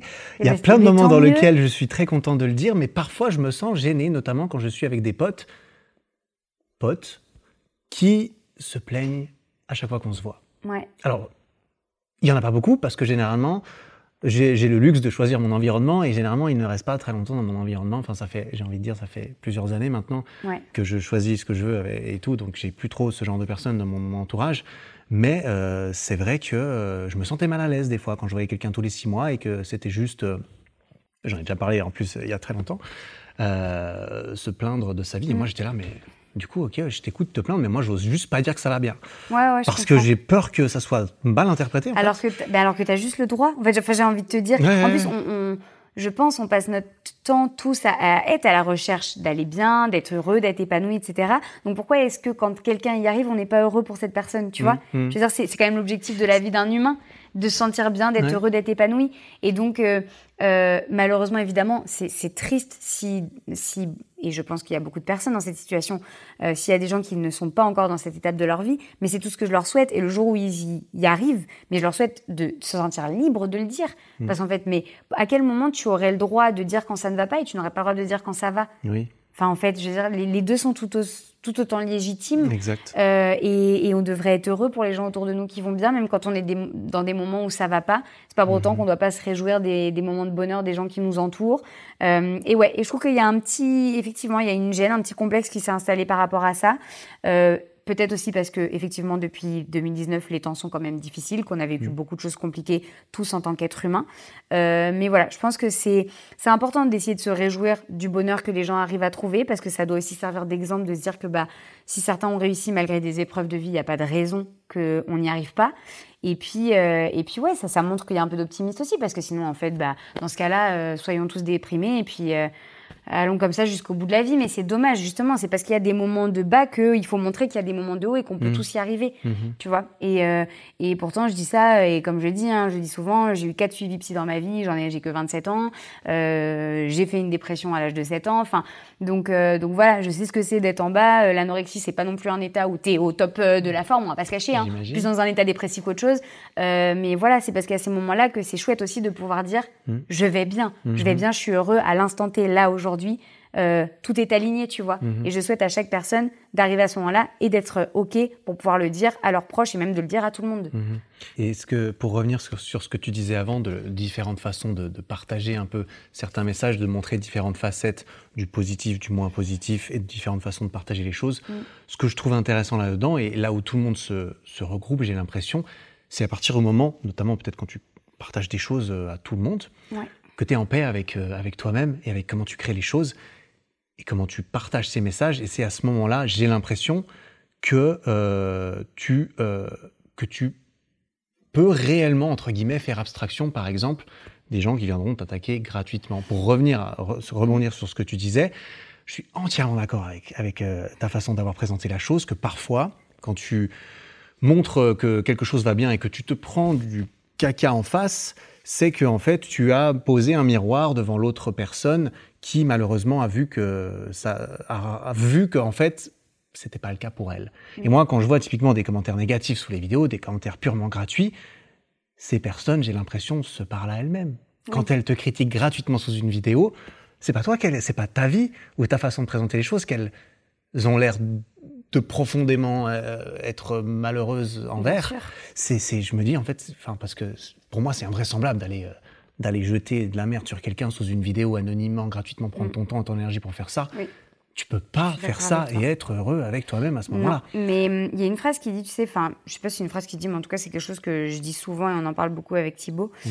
que hum, tu es toujours libre de, on va dire, libre de ce que tu dis, tu es libre de tes paroles, tu es libre de tes actes, de ta façon de te comporter, mais tu n'es pas libre de comment la personne en, face va le recevoir, va l'interpréter, va l'entendre euh, et, du coup va réagir suite à ça. Mhm. Donc en fait, euh, la façon dont tu vas t'exprimer et la façon dont tu vas te comporter, toi tu sais comment est-ce que tu le renvoies et comment est-ce que tu veux que ce soit perçu, mais la personne en face va bien décider en fonction elle de son état du moment, de mhm. comment elle a envie de le recevoir et de l'interpréter. Et, tu vois, pour te donner l'exemple. Euh, mon papa, je te disais tout à l'heure, qui a déjà été en face de personnes qui lui renvoyaient un peu son optimisme à la figure, me disait, bah, notamment une personne qui, euh, qui l'a rencontré à une période de sa vie où cette personne-là n'allait pas bien. Elle lui a remis ça dans la figure en mode, euh, en gros, euh, c'est, c'est, enfin, tu vois, c'est horrible, c'est chiant, t'as l'air d'être une fausse personne, de jouer un personnage et mmh. tout, alors que mon papa, les gars, meilleur personne sur cette terre. Voilà, je suis pas objective, mais c'est mon papa. Et, et non, et, et il l'a revu plusieurs mois plus tard dans un contexte où elle allait bien. Bah, c'était plus du tout le même discours. Donc tu vois, c'est vraiment ça aussi. C'est ce côté où en fait, tu es toujours libre de toi ce que tu dis et de toi ce que tu montres, mais tu ne seras jamais libre de, de en fonction de qui tu le dis, comment la personne euh, va mhm. l'interpréter. Ouais, tu peux éventuellement, en fonction de à qui tu t'adresses, moi j'aime penser que tu, tu as une certaine responsabilité, évidemment, quand tu t'adresses à ton pote, tu peux lui présenter la même chose de différentes façons parce que tu sais qu'il va peut-être mieux le percevoir mm. d'une façon ou d'une autre quand tu t'adresses à beaucoup de gens, évidemment, tu n'as pas la responsabilité de comment ils vont le, euh, le, l'état du moment émotionnel de euh, mhm. centaines de milliers de personnes. Et, dans la même veine que tu le dis, tu n'es pas responsable de comment ils vont le, le, recevoir. Chacun, nous, en tant qu'être humain, quand on, quand on entend des messages, peu mm. importe leur portée et à qui ils étaient destinés, nous sommes responsables de comment est-ce qu'on va interpréter cette information et réagir face à ça. Est-ce que ça va être un stress négatif, positif? Est-ce que Comment est-ce qu'on va réagir face à ça? Donc, Ah, mais bien sûr, toujours la on est responsable de nos propres comportements et de nos propres sentiments. Mm. Si on les perçoit d'une façon ou d'une autre, c'est parce que nous, on a décidé de le percevoir comme ça. Pas mm-hmm. parce que la personne en face a voulu que ce soit directement perçu comme ça. Mm-hmm. C'est nous qui, après, faisons le chemin à l'intérieur pour dire, ben non, ça c'était négatif, ou, ah ben non, ça en fait, euh, ok, ça peut me montrer justement que, bah voilà, je sais pas, faut aller de l'avant, ou faut. Donc oui, c'est très personnel. On a mhm. chacun notre façon d'interpréter et c'est à nous de choisir, bah, comme dit toujours mon papa, est-ce que tu as envie de voir le verre à moitié vide ou à moitié plein mhm. bah, voilà, Est-ce que tu as envie d'interpréter les choses de façon positive ou négative? Mmh. Ouais, c'est très intéressant comme discussion. Ça me plaît bien, ce genre de discussion. Alors, euh, pour le, côté un tout petit peu plus professionnel, on va rester un peu dans la psychologie et tout ça, mais il y a un petit truc qui m'intéresse parce que, en tant que partager avec d'autres créateurs, ça, ça m'intéresse. On a vite vu, là, ça fait cinq ans que tu fais des vidéos, ça évolue. Tu, je suppose que tu es satisfaite de comment ce que tu déplace tout cela. Quelque chose qui m'intéresse, c'est comment est-ce que toi tu euh, navigues un petit peu, tu sais, une des pires peurs euh, d'un créateur de contenu ou d'un youtubeur, je suppose, c'est peut-être le lent déclin dans l'oubli et l'indifférence générale. Ça, c'est peut-être notre peur la plus profonde. Le euh, lent déclin. Bah oui, parce que si du jour au lendemain tu te fais cancel, c'est pas drôle. Mais si c'est vraiment tout le monde s'en bat les couilles de plus en plus progressivement, je pense que ça fait encore plus mal. Tu vois oui, surtout que le côté cancel en général, euh, dure pas longtemps parce qu'après oui, on pense à quelqu'un d'autre et du coup machin. ça vient évidemment bon, voilà, ça dépend de ça vient ouais. voilà mais euh... est-ce, que ça c'est quelque chose qui te fait peur? Comment est-ce que toi tu te positionnes face à ça au quotidien? Comment est-ce que tu vois un petit peu l'avenir là-dedans? Est-ce que tu es sereine? Parce qu'il y a certains créateurs que je hmm. connais plus ou moins certains peu importe leur, leur la perception qu'on peut avoir de leur succès en tant que personne extérieure il y en a qui sont paniqués que tout s'effondre en deux semaines et il y en a ils sont là chillos moi, je surfe la vague. Euh, J'irais peut-être un entre-deux, c'est-à-dire que je te, je te, mentirais vraiment si je te disais je suis totalement sereine euh, du mhm. lendemain, c'est pas vrai. Te dire que je suis hyper paniquée non plus, mhm. parce que si je l'étais, tu vois, je serais en surproduction de contenu tout le temps, mhm. euh, je produirais du contenu tous les jours, partout, machin. Là-dessus, j'ai quand même assez de recul, tu vois. mais je pense quand même que, oui, comme beaucoup de créateurs de contenu, c'est quelque chose bah, qui c'est pas une épée de Damoclès au-dessus de la tête mais bon c'est quelque chose qui est quand même là dont as conscience qui peut te stresser. Moi il faut savoir quand même que j'ai créé Instagram euh, en en grande partie au départ parce que je voulais sortir de l'anorexie. Mhm. Donc, moi, je me suis complètement construite avec Instagram. C'est-à-dire que moi, jusqu'à mes 20 ans, je n'avais pas Instagram. Mhm. À la génération, je parle, où mes copines ont commencé sur Instagram à 15 ans. Moi, je fais partie de cette génération où Instagram, c'était à l'âge de nos 15 ans. 14-15 mhm. ans. Moi, je suis arrivée sur les réseaux 5-6 euh, euh, ans après tout le monde. Je regardais pas YouTube. Moi, j'étais pas du tout réseaux sociaux. Hein. jusqu'à mes 20 ans, pas YouTube, pas Insta, pas rien du tout. J'avais juste Snap pour les copains et Facebook pour parler un peu quand il fallait qu'on s'envoie des messages. Mm. Mais j'étais euh, à l'opposé. Tu vois, je disais à mes copines, je comprends pas à quoi ça sert, pourquoi, ça m'intéresse pas. Enfin, voilà, super, très paradoxal la nana. et voilà. Et un, et Juju Fit 4, bonjour.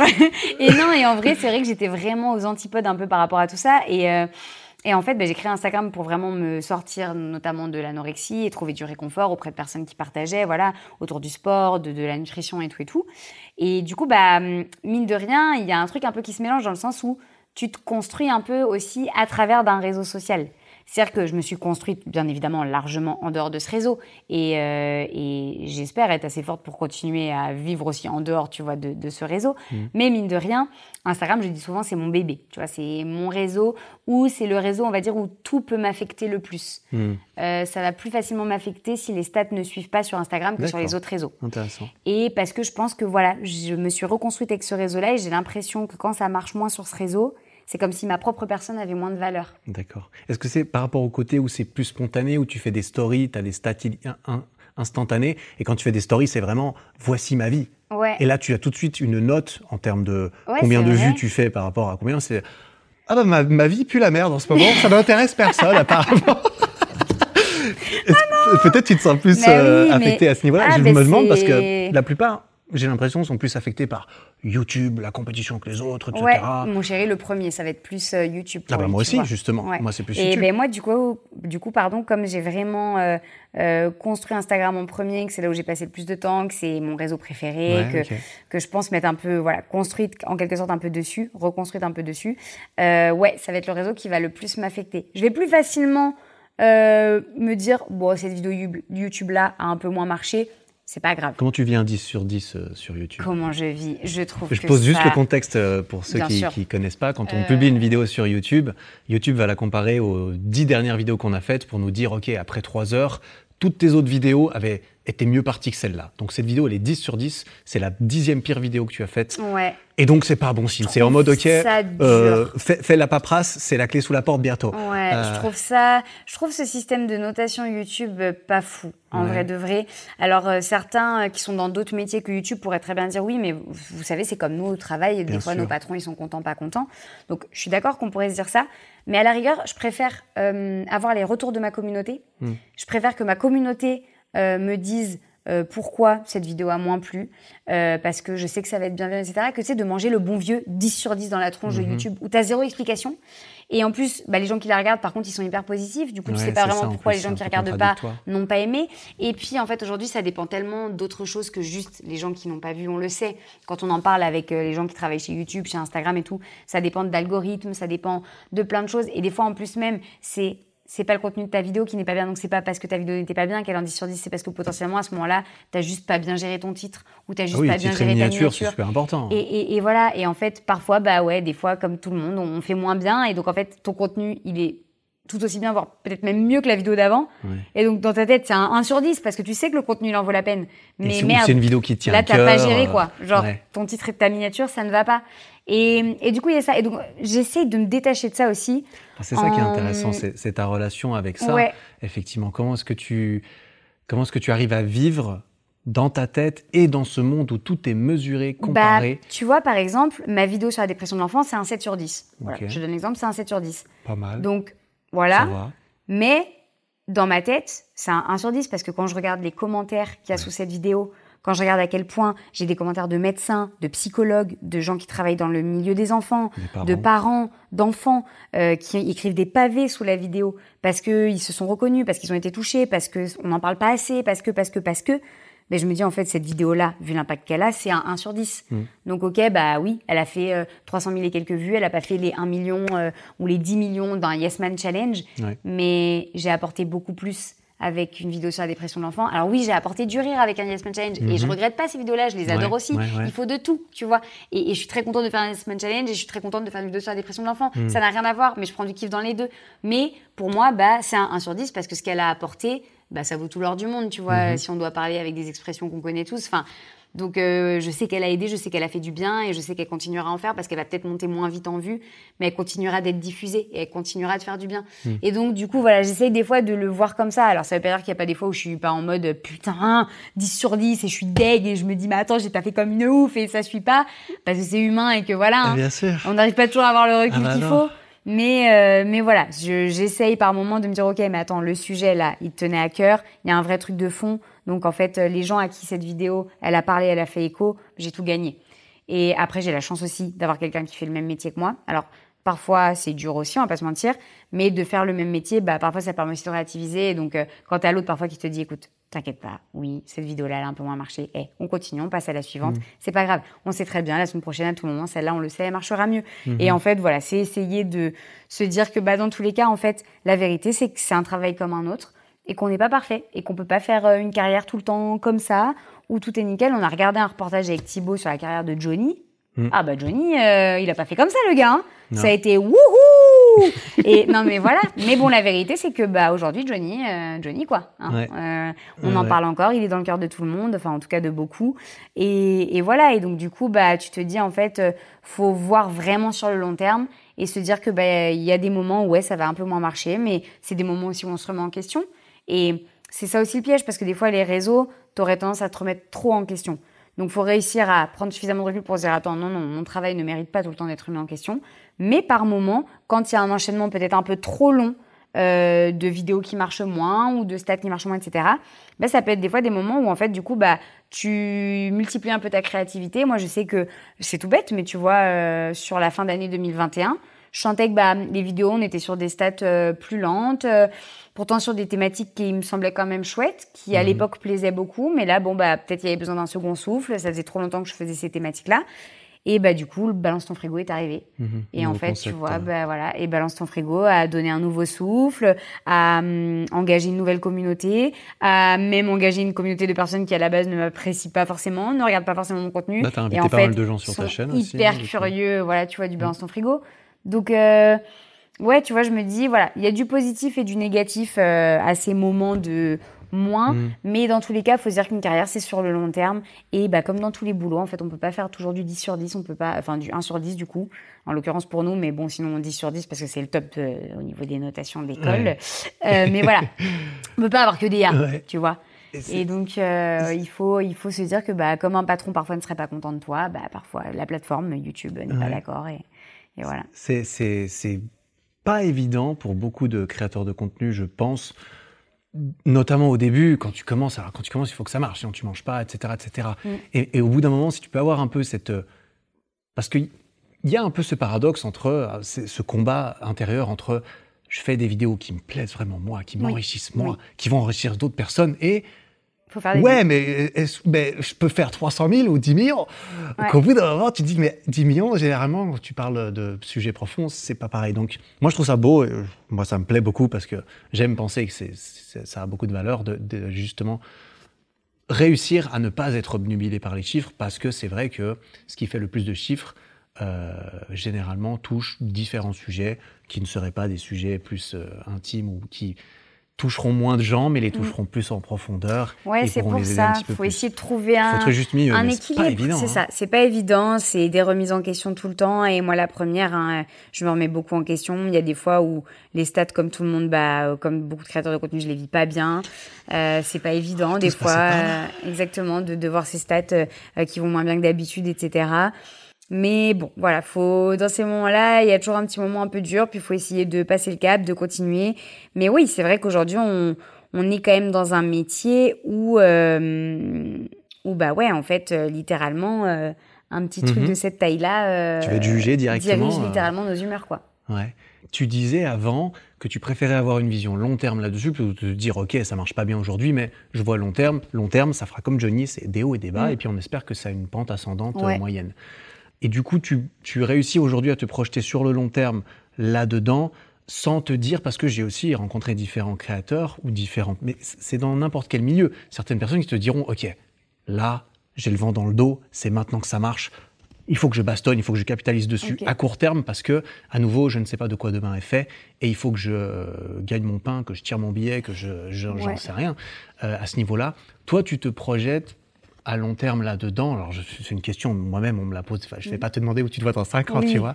Mais tu vois un petit peu le truc. Est-ce que pour toi, YouTube, c'est une fin en, en- c'est une fin en, en soi? Est-ce que tu vois ça un peu comme Pour le un potentiel tremplin ou... Je, pour le coup, oui, je me projette euh, à long terme, euh, en tout cas suffisamment long terme, on va dire, euh, dans ce milieu, dans ce métier, euh, avec des évolutions. Je dis pas que euh, euh, dans euh, 15 ans, euh, je serai encore que sur YouTube. Mm. Tu vois, c'est sûr que euh, Oui, bah, si ça écrit peut, des livres, voilà, tu, tu te si ça peut évoluer, aussi. que ce soit d'un point de vue livre, continuer à évoluer, ou même euh, si ça peut basculer plutôt sur euh, de la télé, ou tu vois, bah, c'est sûr que c'est des choses qui me plairaient Ok. euh, et qui serait, je pense, une belle évolution.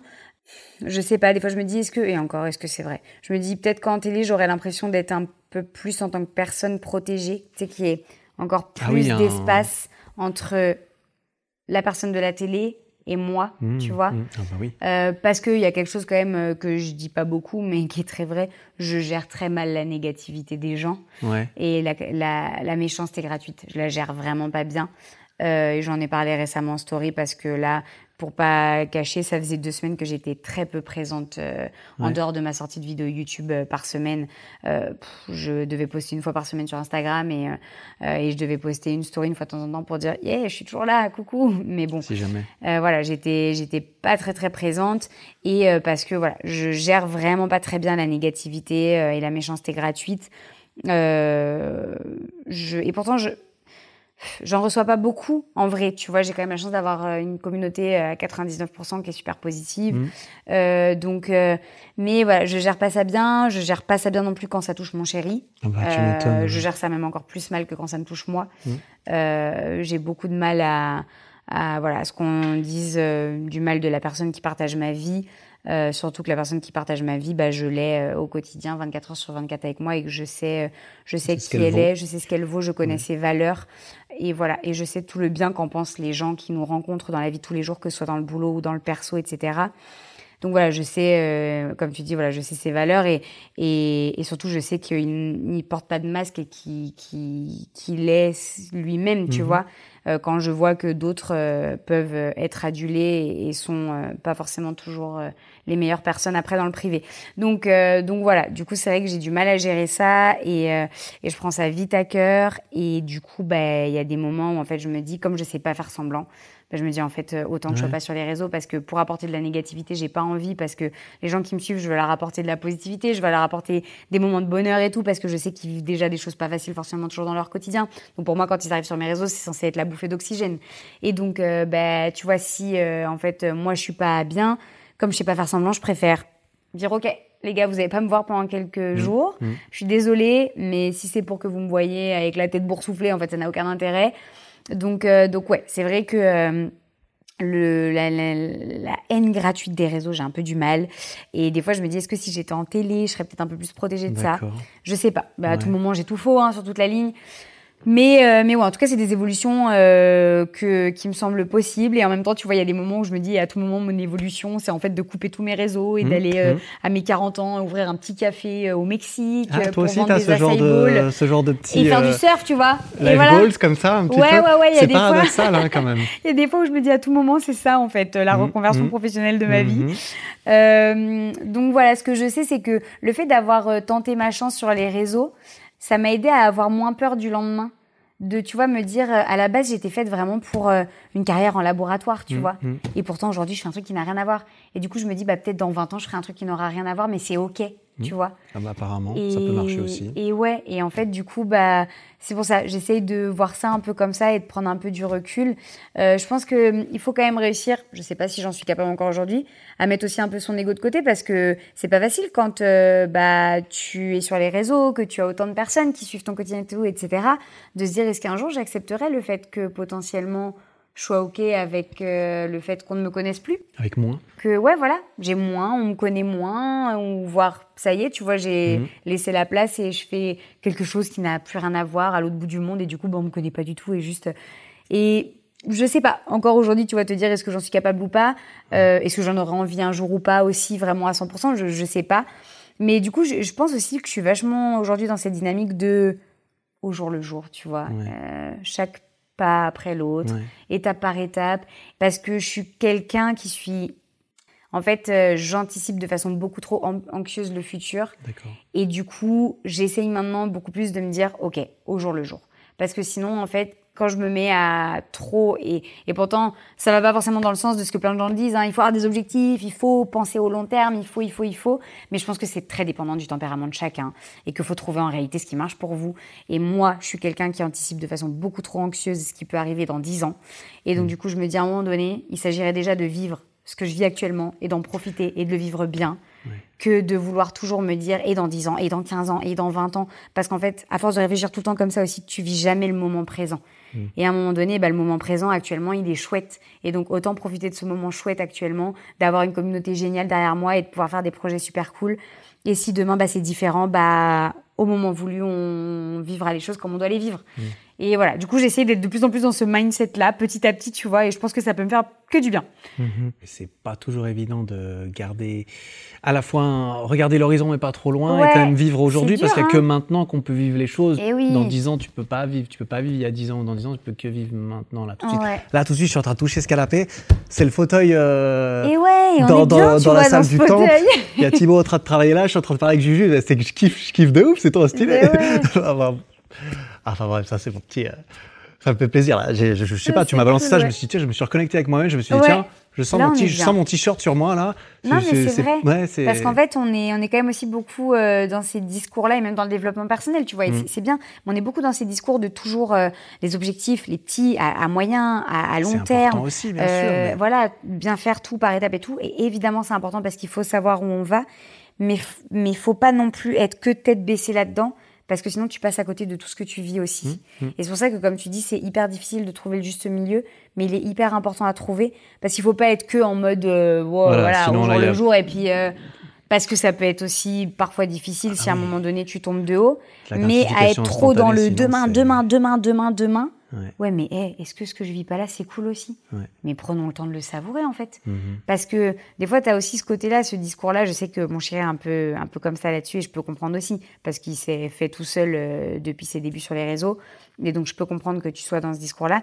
Il est beaucoup dans le euh, je prépare le futur. Je, voilà, Mhm. j'anticipe pour être sûr que dans le futur, on soit sécure. Et c'est une très bonne façon de fonctionner aussi. Mais faut pas oublier que faut vivre aussi les instants qu'on vit maintenant parce qu'on les revivra jamais. Et que ce qu'on vit à 27 ans, bah, si on a envie de les vivre à 60 ans, on les vivra pas du tout de la même façon Ou on pourra plus. ou on pourra plus. Donc euh, voilà, faut pas oublier que chaque âge a aussi ses moments chouettes et qu'il faut les vivre à l'instant T. Ouais. C'est marrant parce que justement, tu as parlé de ces derniers jours où t'étais pas trop présente, t'étais manifestement pas dans, dans la, la meilleure, le meilleur espace mental. Ouais. Tu en avais fait une story justement, c'était la, la- la- la question d'après que je voulais re- remonter euh, à toi, tu en as parlé un petit peu. Et ce que justement, ça, ça rappelle un petit peu ce paradoxe que moi je ressens parfois, souvent, qui est en fait, plus j'avance, plus je travaille un peu dans mes trucs et plus je me dis, putain, couper les réseaux, ça fait quand même vachement du bien. Oui. Puis après, tu te dis, eh, mais en fait, couper les réseaux, ça fait du bien. J'ai envie de faire du bien aux gens. Donc, il faut que je leur dise de couper les réseaux.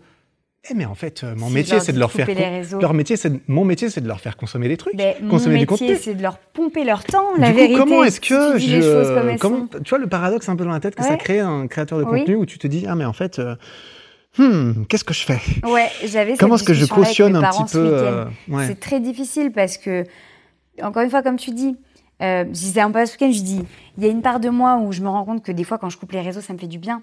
Et j'ai fait il y a pas longtemps un réel là-dessus où je disais aux gens, en fait, genre, vivez un peu la tête hors de vos écrans parce qu'il y a plein de belles choses à vivre. Et on m'a dit, mais Justine, c'est hyper paradoxal, en fait. T'es Mm. créatrice de contenu, à quel moment tu nous dis ça? Mais c'est pas grave, j'ai le droit de ressentir ça, j'ai le droit de vous le dire. Mhm. Ça veut pas dire que j'aime pas mon métier, ça veut pas dire que je vais l'arrêter, mais ça veut pas dire que je peux pas non plus vous faire prendre conscience de certaines choses. Et en fait, du coup, c'était la discussion qu'on a avec mon papa de, ben, ok, mon métier, c'est de faire en sorte que vous regardiez mes contenus et que euh, euh, bah, vous passiez du temps à peut-être commenter mes contenus, euh, à interagir avec moi et tout. Mais je peux vous faire passer des messages cool à travers ces contenus. Et donc, tu vois, je pense que justement, c'est toujours pareil. Il y a un équilibre à trouver de, oui, notre métier aujourd'hui, c'est de faire en sorte que les gens regardent nos contenus et passent du temps à regarder nos contenus. Mais justement, on peut faire en sorte que ce temps-là soit bénéfique aussi pour eux. Donc, comme tu disais, à travers des expériences de vie. Euh, donc, après, toujours pareil, trouver aussi l'équilibre avec le fait qu'il faut qu'on fasse des vues parce qu'il faut qu'on vive de ce métier-là. Donc, bah, voilà, se dire que parfois tu fais des vidéos plus légères parce que tu vas les faire rigoler et Mhm. potentiellement les gens ont besoin de rire. Ah, beaucoup de gens ont besoin de aujourd'hui. rire, ouais. Voilà. Donc, dans tous les cas, tu leur fais pas du mal en les faisant rigoler. Mm. Et puis parfois, bah, tu vas faire des vidéos plus profondes où tu vas parler d'expérience de vie. Donc finalement, peut-être que tu vas faire connecter des choses à l'intérieur de leur tête qui vont leur faire du bien. Mm. Et donc voilà, c'est trouver ce juste milieu de. Je pense que les gars, c'est ok. Des fois, je leur dis, même si vous n'avez pas de temps à me regarder dans la journée, il n'y a pas de souci. Faites-le au pire juste quand vous êtes aux toilettes. Genre, je me vexerai pas. si vous me regardez dans les toilettes, il n'y a pas de souci. Parce qu'au moins, tu vois, dans les autres moments de la journée, bah, vous vivez votre vie, vous faites des trucs de la vraie vie. Puis après, bah, nous, on se dit coucou pendant la pause. Chut, il n'y a pas de problème. Moi, je, j'adhère à cette solution. Mais oui, voilà, c'est vrai que c'est tout le, bah ouais, c'est tout le paradoxe, c'est, tout l'équilibre à trouver. Mhm. Et pour revenir sur ce que tu as mentionné avant, sur ta potentielle crise de la quarantaine où on fout tout, on laisse tout fout le camp, on se barre sur une plage, on vend des. On ouvre un petit surf shop, on boit de la noix de coco, on a des t-shirts troués qu'on change jamais, on se lave plus et tout. Moi, je t'avoue, c'est le genre de petit kiff que j'aime bien, mais d'un autre côté, il y a un peu ce, ce- enfin, je ressens un peu un automatrixage de ma part en mode, bah en fait, euh, en tant qu'être humain, généralement, on n'a pas envie de se sentir euh, autrement qu'en amélioration, en, en progression un petit peu. Et, et est-ce qu'on n'a pas envie de toujours un petit peu plus? Et à quel moment est-ce qu'on se dit, ah mais euh, Ouais, mais est-ce que des fois revenir à des choses plus simples, c'est pas progresser aussi? C'est c'est une façon de réussir à le voir, mais comme tu l'as Ouais. dit, c'est difficile à un moment donné de te Ouais. dire, en fait, je peux faire ça, mais si je fais ça, il faut que j'accepte le fait que les gens vont m'oublier. Ouais. En quelque sorte, il faut que j'accepte le fait que j'avais un certain, une certaine habitude, un certain standing, un certain niveau de vie, quel qu'il soit, c'est-à-dire Mm. euh, les gens me reconnaissent, je gagne tant, je peux faire ci ou ça. Il faut que j'accepte peut-être d'avoir moins et que tout le monde autour de moi voit que ça soit moins, mais que je sois quand même en paix avec ça. Ah, je pense que c'est un gros travail. C'est pour ça que je te disais que là, je peux pas te dire aujourd'hui, est-ce Mhm. que j'en suis vraiment capable, est-ce que euh, je le vivrai vraiment bien, etc., etc. Je pense que c'est un très gros pas travail. la réponse non plus. Et non, mais voilà, je pense que très peu de créateurs de contenu ont la réponse. Il y a pas encore assez mais, de- euh, mais pour le coup, je pense aujourd'hui qu'on qu'on voit la progression et la réussite un peu trop sur le plan. euh, la progression, ce n'est, enfin, c'est des chiffres en fait. Voilà. Je progresse uniquement si euh, mon chiffre d'affaires augmente, Mm. si mon statut dans une société augmente, si en fait, si tu vas toujours plus haut. Mm. Mais parfois, la progression, en fait, bah, c'est de réussir à avoir plus de temps pour soi. Mm. C'est de se reconnecter avec euh, des gens qu'on avait délaissés parce qu'on travaillait tellement qu'on les voyait plus alors qu'ils nous faisaient du bien. Euh, c'est avoir le temps de faire du sport alors qu'on l'avait plus. Tu vois, des fois, la progression, elle est sur tellement d'autres choses que juste le côté hyper euh, matériel, en Mm, fait, mm. de notre bien société. sûr, bien hein, sûr. vraiment. Et le côté métrique, Et, et comparaison. ouais, et je pense que c'est pas facile en tant qu'être humain de se le dire parce que la société veut qu'on pense que la progression c'est uniquement des stats, des stats, des stats, alors qu'en fait c'est tellement d'autres choses, tellement d'autres épanouissements. Alors après je te dis ça comme ça, est-ce que vraiment, euh, comme je te dis encore une fois, est-ce que je le vivrais bien si un jour ça doit arriver? Je ne sais pas. J'espère avoir le recul euh, et la sagesse pour y arriver. Mm. Je travaille là-dessus pour me dire que si ça doit arriver, bah je peux, je peux, tu vois, le vivre bien. Mais euh, mais ouais, je pense qu'il faut réussir à avoir un, une autre vision de la progression. Ouais. J'ai pas pu m'empêcher de voir. Je peux, je peux voir la, je peux voir la bague. Oui, Oh là là, elle est belle. Oui. Elle est belle. tout en simplicité. Donc pour ceux qui ne sauraient pas, tu es donc fiancée, j'ai l'impression. Fiancée. Fiancée, un mariage se, se prévoit euh, gentiment, j'imagine. Ouais. Et euh, est-ce qu'il y a, vous avez, vous, vous posez la question gentiment là de comment ou quoi ou vous allez Ouais, là, on, bah, on visite un domaine demain. Ah oui. voilà. Ah oui, c'est ça. C'est en, en recherche. Mon frère se marie l'année prochaine, donc j'ai eu droit aux préparatifs de famille en mode. bien. Alors, vous avez visité ci ou ça? Oui, non, ok, Ouais, c'est bien, ouais, c'est ouais. pas bien. Mais nous, on envisage pour 2024, tu vois, parce que, bah, comme tu le sais, on est dans des métiers où on bouge beaucoup. Mm. Euh, Thibaut et moi, en plus, on fait des contenus très différents, etc. Donc, on est tout le temps euh, à droite, à gauche. Mm-hmm. Euh, donc, l'idée, comme on s'est dit, c'est que le mariage, c'est censé être un truc chouette à Ouais. préparer. C'est pas censé être un stress, une pression, des moments euh, désagréables. Voilà. Donc, euh, l'idée, c'est de se dire qu'avec les métiers qu'on a et tout, on bouge beaucoup. Ben, autant se laisser deux ans et préparer le truc tranquillement. Mm. Et que ce soit agréable à chaque fois. Que quand on se consacre un moment de notre week-end à dire, ah bah là, on va faire ça aujourd'hui, par exemple, bah, demain le domaine, et puis peut-être dans deux semaines, ce sera la déco ou quoi. Mm. Bah, en fait, c'est un moment où on kiffe. On a le temps, et là, on kiffe que pour ça. Et du coup, voilà, ça va être tranquille dans deux ans, euh, histoire aussi d'avoir le temps de faire la liste, de mariage, tous les trucs. Mais voilà, ouais, Très- ouais, très- tranquillou. Très très cool. Ça va être. euh, vous avez l'intention. Vous enfin, n'allez pas faire un live pendant votre mariage, Non. on est bien d'accord, mais Non. vous allez garder ça en petit comité. Vous allez Bah, évidemment. Dans l'idée, on a envie d'être euh, vraiment entouré des proches, Mhm. donc euh, euh, plutôt petit comité. En fait, on s'est posé la question de si demain j'arrête les réseaux, qui continue à m'envoyer un message pour savoir si je vais bien?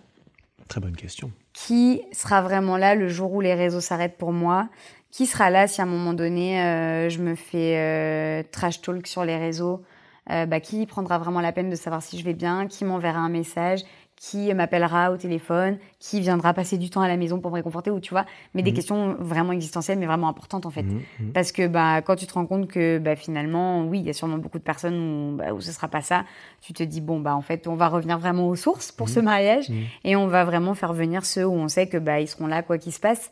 Et, euh, et du coup, ouais, du coup, au final, et puis je pense aussi euh, un peu, tu sais, ce besoin de se protéger de bah, en fait, aujourd'hui, on est dans des métiers où, bah, comme tu disais, on est beaucoup reconnus et c'est génial parce qu'on a des communautés adorables.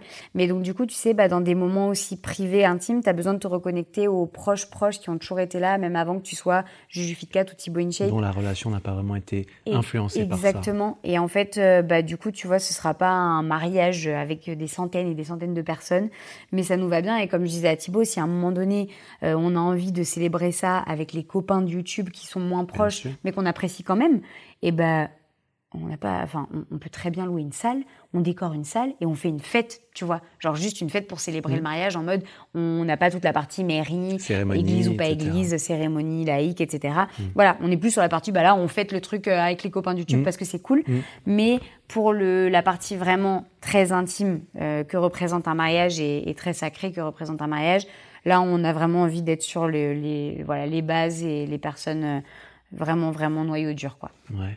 Et tu l'as mentionné, c'est un point qui, moi, m'interpelle un petit peu et je me, je me pose un peu la question vis-à-vis de vous, parce que avec Thibaut, vous êtes ensemble, vous allez vous marier. Bon, pour ceux qui en doutaient encore, c'est pas pour la, c'est pas pour le buzz. non, parce qu'il y a des gens quand même qui ont commenté. mais là, j'en pouvais plus. Pas, parce on a vu un commentaire sous la vidéo YouTube où on annonçait qu'on allait se marier de quelqu'un qui disait mais vous vous rendez compte comment doit vivre ça, le copain, le vrai copain du jus et la vraie chérie de Thibaut Comment ils, arrivent à encaisser un truc C'est pour le travail, chérie. Tu sais, je me marie, euh, mais t'inquiète. Il y a vraiment des gens qui pensent encore ça. Là, franchement, je sais plus quoi dire. Moi, je sais ah, plus quoi faire. je dis, il y a encore des gens qui pensent qu'on est vraiment pas en couple. Franchement, ben, grand bien vous fasse. Il n'y a pas de souci, j'accepte. Mais, mais preuve en est que vous attisez, attirez beaucoup de commentaires, de curiosité, de vous avez une une sacrée notoriété sur, le, sur la francophonie, quelque chose d'impressionnant. Comment est-ce que vous vous projetez dans votre vie, en fait, à ce niveau? Parce que moi, je me pose ce genre de questions. Je peux sortir de chez moi, c'est bon, tu vois. Mais vous, vous arrivez à vivre ici, vous arrivez à sortir, vous arrivez à avoir une vie à peu près normale? Moi, je me prive pas parce que je en fait, j'ai pas envie de m'empêcher de sortir parce qu'on va me reconnaître. Les gens sont toujours gentils. Enfin, pour le coup, dans la rue, on n'a jamais eu affaire à des gens négatifs. Donc, euh, les gens sont tout le temps adorables. Donc, en fait, bah oui, je sais que quand je vais sortir, me balader en ville et tout, je vais faire des photos, etc. Mais bon, euh, c'est pas grave. Quand tu es quelqu'un, les gens ont un peu plus de retenue parce que surtout quand c'est pas Thibaut, quand c'est quelqu'un de la famille ou quand c'est une amie, etc. Les gens sont un peu plus dans la retenue de euh, bon, bah elle est avec quelqu'un, euh, elle a l'air de vivre un moment un peu genre euh, proche, intime et tout, on va peut-être voilà la laisser un peu tranquille. après, quand on sort tous les deux, c'est là où c'est un peu plus difficile parce que à deux, que nous deux, bah en fait il n'y a pas tellement de limites. Euh, donc les gens sont toujours adorables. C'est vrai que c'est pas forcément toujours facile parce que bah comme tout le monde en fait, comme je disais, des fois on vit des moments difficiles, des fois on est juste pas dans le mood. Des fois, on est juste fatigué, on a juste et pour autant, bah faut garder le sourire, il faut donner toujours la même énergie à, tout le monde. Mm. Et donc bah on le fait parce que bah on est toujours heureux de rencontrer les gens qui nous suivent et puis c'est quelque part aussi notre devoir, notre travail de le faire. Mais des fois, bah oui, comme tout être humain, on aimerait juste faire la gueule. On aimerait juste être en mode, bah là, aujourd'hui, je suis pas dans le mood, je suis pas dans le mood, et puis c'est tout. Mm. Mais, ben voilà, il faut continuer à donner de ta personne, en fait, 7 euh, jours sur 7. Donc, euh, des fois, c'est sûr que, bah, quand c'est dimanche et que euh, t'as des gens qui viennent sonner chez toi le dimanche ou qui viennent euh, crier ton nom à la fenêtre ou bah là t'es en mode les gars c'est dimanche genre est-ce qu'on peut pas avoir un mmh. petit off dans la semaine? Mmh. donc c'est vrai que c'est pas toujours évident. Euh, c'est pas toujours facile et mon chéri lui pour le coup se prive beaucoup plus de sortir que moi parce qu'il a une notoriété encore autre que la mienne. Et donc euh, bon lui voilà il vit un peu en autarcie à la mmh. maison tu vois dans son donjon. Et, et voilà. Non mais vraiment c'est ma petite princesse. oui, et, euh, et, voilà, mais du coup, euh, les, en fait, les gens sont toujours gentils. C'est juste que ce qu'il faut se dire, et c'est jamais méchant quand tu me dis ça, c'est juste qu'en fait, humainement, des fois, t'aimerais juste euh, hmm. être en mode bah, faire ta petite vie incognito, quoi. En fait, tu vois. Et, et est-ce que c'est quelque chose sur lequel tu as, tu, vous, tu vois, vous, tu, vous nourrissez un, peut-être un fantasme ou des envies? Parce que Mariage, alors évidemment, euh, chacun fait ce qu'il veut, mais c'est vrai que mariage, c'est souvent connoté avec famille, avec avoir des enfants éventuellement. D'après ce que j'ai cru comprendre. Dans mon cas, pas Thibaut est plutôt chaud, toi un petit peu moins. Ça, ça vous regarde évidemment. Mais ce que je veux dire, c'est que fonder une famille ici, moi j'étais avec ma famille, j'ai envie de l'avoir. Euh, j'ai envie d'avoir une famille, j'ai envie de l'avoir dans les conditions dans lesquelles moi j'ai eu, avec une maison, un jardin, et puis moi j'amène mes enfants à l'école et tout, mm. et que ça se passe bien et, et tout ça. Et c'est vrai que bah, pour vous, quand je vois où vous en êtes et quand je vois où vous vous dirigez aussi, euh, ça semble plus compliqué d'avoir une vie de famille normale en France, en tout cas. Et euh, vous vous projetez, parce que vous avez, on en a parlé un petit peu en off mm. juste avant, quand vous allez à l'étranger, il y a quand même un, un, souffle nouveau. Vous pouvez sortir, aller dans les restaurants à Barcelone. Euh, vous êtes allé en boîte de nuit. personne vous a embêté, j'imagine. Embêté. Vous avez pu, genre, avoir une vie normale un petit peu. Oui, oui. Bah, c'est vrai que. C'est quelque chose qui vous donne envie moi, depuis très longtemps, en fait, moi, j'ai vécu au Canada, donc vivre à l'étranger, c'est quelque chose que je connais et que j'adore. Donc, euh, moi, Thibaut me dit demain, on prend un avion pour Montréal, on part vivre là-bas. Je pense, euh, rêve de ma vie. Ah bah, si j'avais pas rencontré Thibaut, je serais repartie vivre là-bas depuis, euh, ouf, hmm. belle lurette. ouais, je me suis jamais sentie aussi bien quelque part. C'est ce que je disais à Thibaut, c'est ça qui est rigolo, c'est qu'il y a beaucoup de contradictions. On te dit souvent, à partir du moment où tu as les bonnes personnes autour de toi, tu es chez toi. Hmm. Et puis il y a une autre phrase qui te dit, quand tu as trouvé l'endroit où tu es bien, c'est là que tu dois vivre. En vrai, dans les, dans les citations, il y a toujours tout et son contraire. Donc, tu sais, c'est comme euh, euh, les contraires s'attirent et qui se ressemblent s'assemblent. Exactement. Voilà. Donc, euh, j'ai envie de dire, à un moment donné, il n'y a pas de règle. Mais ouais, moi, c'est vrai que l'étranger, ça me ferait envie. C'est vrai que, ouais, je pense que dans un futur proche, c'est quelque chose qui me ferait envie. Euh, Thibaut, c'était quelqu'un qui se voyait pas du tout, du tout, du tout partir à l'étranger, s'éloigner de sa famille, etc comme je dis, bah après nous on se recrée notre famille aussi. Hein. on est un couple aujourd'hui, on se marie, etc. Donc on se recrée quelque chose ensemble. Aujourd'hui notre première famille c'est nous deux, tu vois déjà. Mm. C'est fou de dire ça, mais oui, et ouais, vrai. et ouais, et donc du coup, euh, du coup, bah faut aussi faire les choses qu'on a envie de faire pour nous, pour nous deux, pour notre couple déjà en priorité. Et, euh, et tu vois, petit à petit, il se voit bien vivre à l'étranger pour euh, justement se dire que bah effectivement, en fait, il le voit quand on part en vacances. Tu vois, marcher dans la rue main dans la main, être posé en terrasse, aller en boîte de nuit et tout, puis euh, t'es en mode personne ne sait quitter. Bah c'est vrai que c'est hyper agréable. Mm. Et, euh, et du coup, bah oui, effectivement, c'est quelque chose euh, qu'il apprécie et donc euh, où il se dit pour ça, ça pourrait être cool l'étranger. Donc tu vois, le juste mieux, ce serait de se dire l'étranger pas trop loin, genre en Europe, tu vois. Ouais, ouais. Euh, on s'était déjà dit bah que ouais, voilà, potentiellement l'Espagne, on s'y sent bien, c'est à côté. Ouais. Euh, Amsterdam, on aime beaucoup Amsterdam, Mm. donc pourquoi pas Amsterdam. Enfin, donc tu vois, potentiellement. L'étranger, ça pourrait. Et l'autre jour, il m'a même surpris, où à un moment donné, je disais ça un peu en mode utopie, genre, Bah, tu sais, si un jour dans ma vie, je peux vivre à Montréal. Il m'a dit, oui, ça s'organise. J'étais là. Ouh là là, mais alors tu vas bientôt, euh, dans un an, vous Mais partez à attends, ce rythme-là. mais carrément. je souris derrière. Ah, Que si on a un enfant. Ah, ça, ça, ça, ça, se fait pas, ce genre de compromis. ça, ça, il y a, y y a du non, il n'y a pas compromis. de chantage comme ça, là. Mais, euh, Un fils versus Montréal, c'est ça, oui, d'accord. Un fils contre Montréal. Un fils à Montréal. jure, non, ouais, bon. Non, ça, mais, bon, mais voilà, mais après, ça- c'est vrai que, effectivement, moi, à l'heure d'aujourd'hui, je suis pas du tout, du tout dans le mood euh, enfant. Parce que c'est beaucoup demandé à une femme, mine de rien. Ah bah, Donc, euh, et, et encore Thibaut, avec euh, le, le corps, euh, le rapport au corps, etc. Voilà, surtout en tant qu'ancienne anorexique, hein, soyons très pas- transparents. Voilà. Euh, le rapport au corps d'une femme enceinte euh, quand euh, tu as été anorexique, c'est très difficile. Donc, euh, donc voilà, c'est vrai que c'est quelque chose aujourd'hui que j'envisage pas, euh, quelque chose que Thibaut a envie de vivre et j'en suis consciente. Donc euh, voilà, moi je, je sais que je, je dis pas jamais. On peut pas dire jamais, on sait pas de quoi demain est fait. Je sais pas s'il y a pas une expérience de vie un jour qui va me dire, euh, bah, en fait si finalement c'est ce que je veux.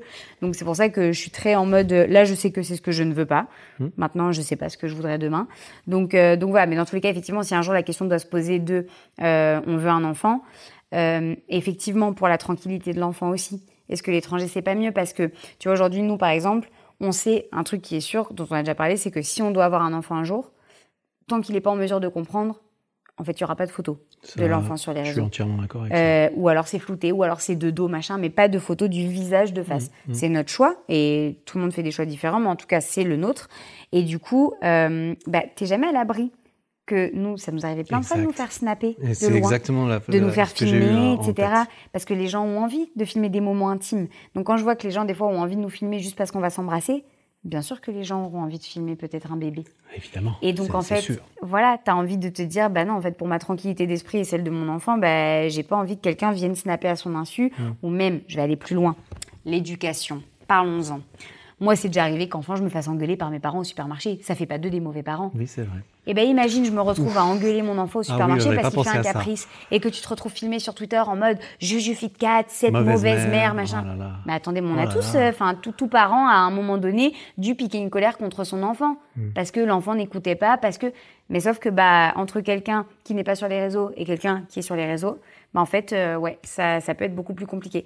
Et en fait j'ai pas envie d'avoir à me poser de questions euh, sur comment les gens vont juger l'éducation que je vais donner à mon enfant, Hmm. tu vois. Euh, donc bah ouais tout ça c'est des choses où tu es obligé forcément de te poser la question. Ouais, ouais. Et ben, je crois Ouais, qu'on ouais, est, on est, on est pas mal. En tout cas, vous êtes très mignons ensemble. Ça fait très Merci plaisir. Je suis, je suis sûr que vous ferez les meilleures, euh, vous prendrez les meilleures décisions pour vous, que ce soit géographiquement, au niveau de la famille, au niveau de, des aspirations et des projets à venir. Vous êtes jeune, hein, t'es jeune encore, pas temps. 27 Eh, jeune, alors, purée, je- Tranquille, oh là là, Vas-y, c'est lui euh, le vieux qui a tu eu verras ses quand 30 on ans a, là. ouais, quand on a 30 ans, vaguement on commence à se dire bah j'ai 30 ans, mais c'est le début de la vie 30 Mais ans. Là, oui, là, là 40 l'échauffement ans est aussi, terminé. 50 ans aussi, Ouais, tout est le début de la vie tant qu'on le 50, décide. 60 ans devant nous pour euh, Mais pour oui. prendre le temps. bien sûr. Donc euh, très très un énorme plaisir pour moi d'avoir pu discuter. Mais pareil, euh, c'était très agréable, très discuter chouette. avec toi. Euh, tous les réseaux de Juju sont évidemment dans la description de cette vidéo et de cet épisode. Allez regarder, je vais mettre les liens de- des vidéos dont on a parlé. Super. Et puis, euh, c'était un, un, un énorme plaisir. Et à ben nouveau. pareil, partagez, c'était très chouette. Merci à toi. À bientôt. Ciao. Bon, t'as officiellement atteint la fin de cet épisode. Félicitations. Si le podcast te plaît, n'hésite pas à me le faire savoir en lui mettant 5 étoiles sur Spotify et Apple Podcast et en t'abonnant pour ne rien rater. Et ça, tu peux le faire là, maintenant, en sortant ton téléphone. Ça prend 5 secondes, tu vois. Merci beaucoup pour ton attention. J'apprécie énormément. Passe une belle fin de journée et à très bientôt.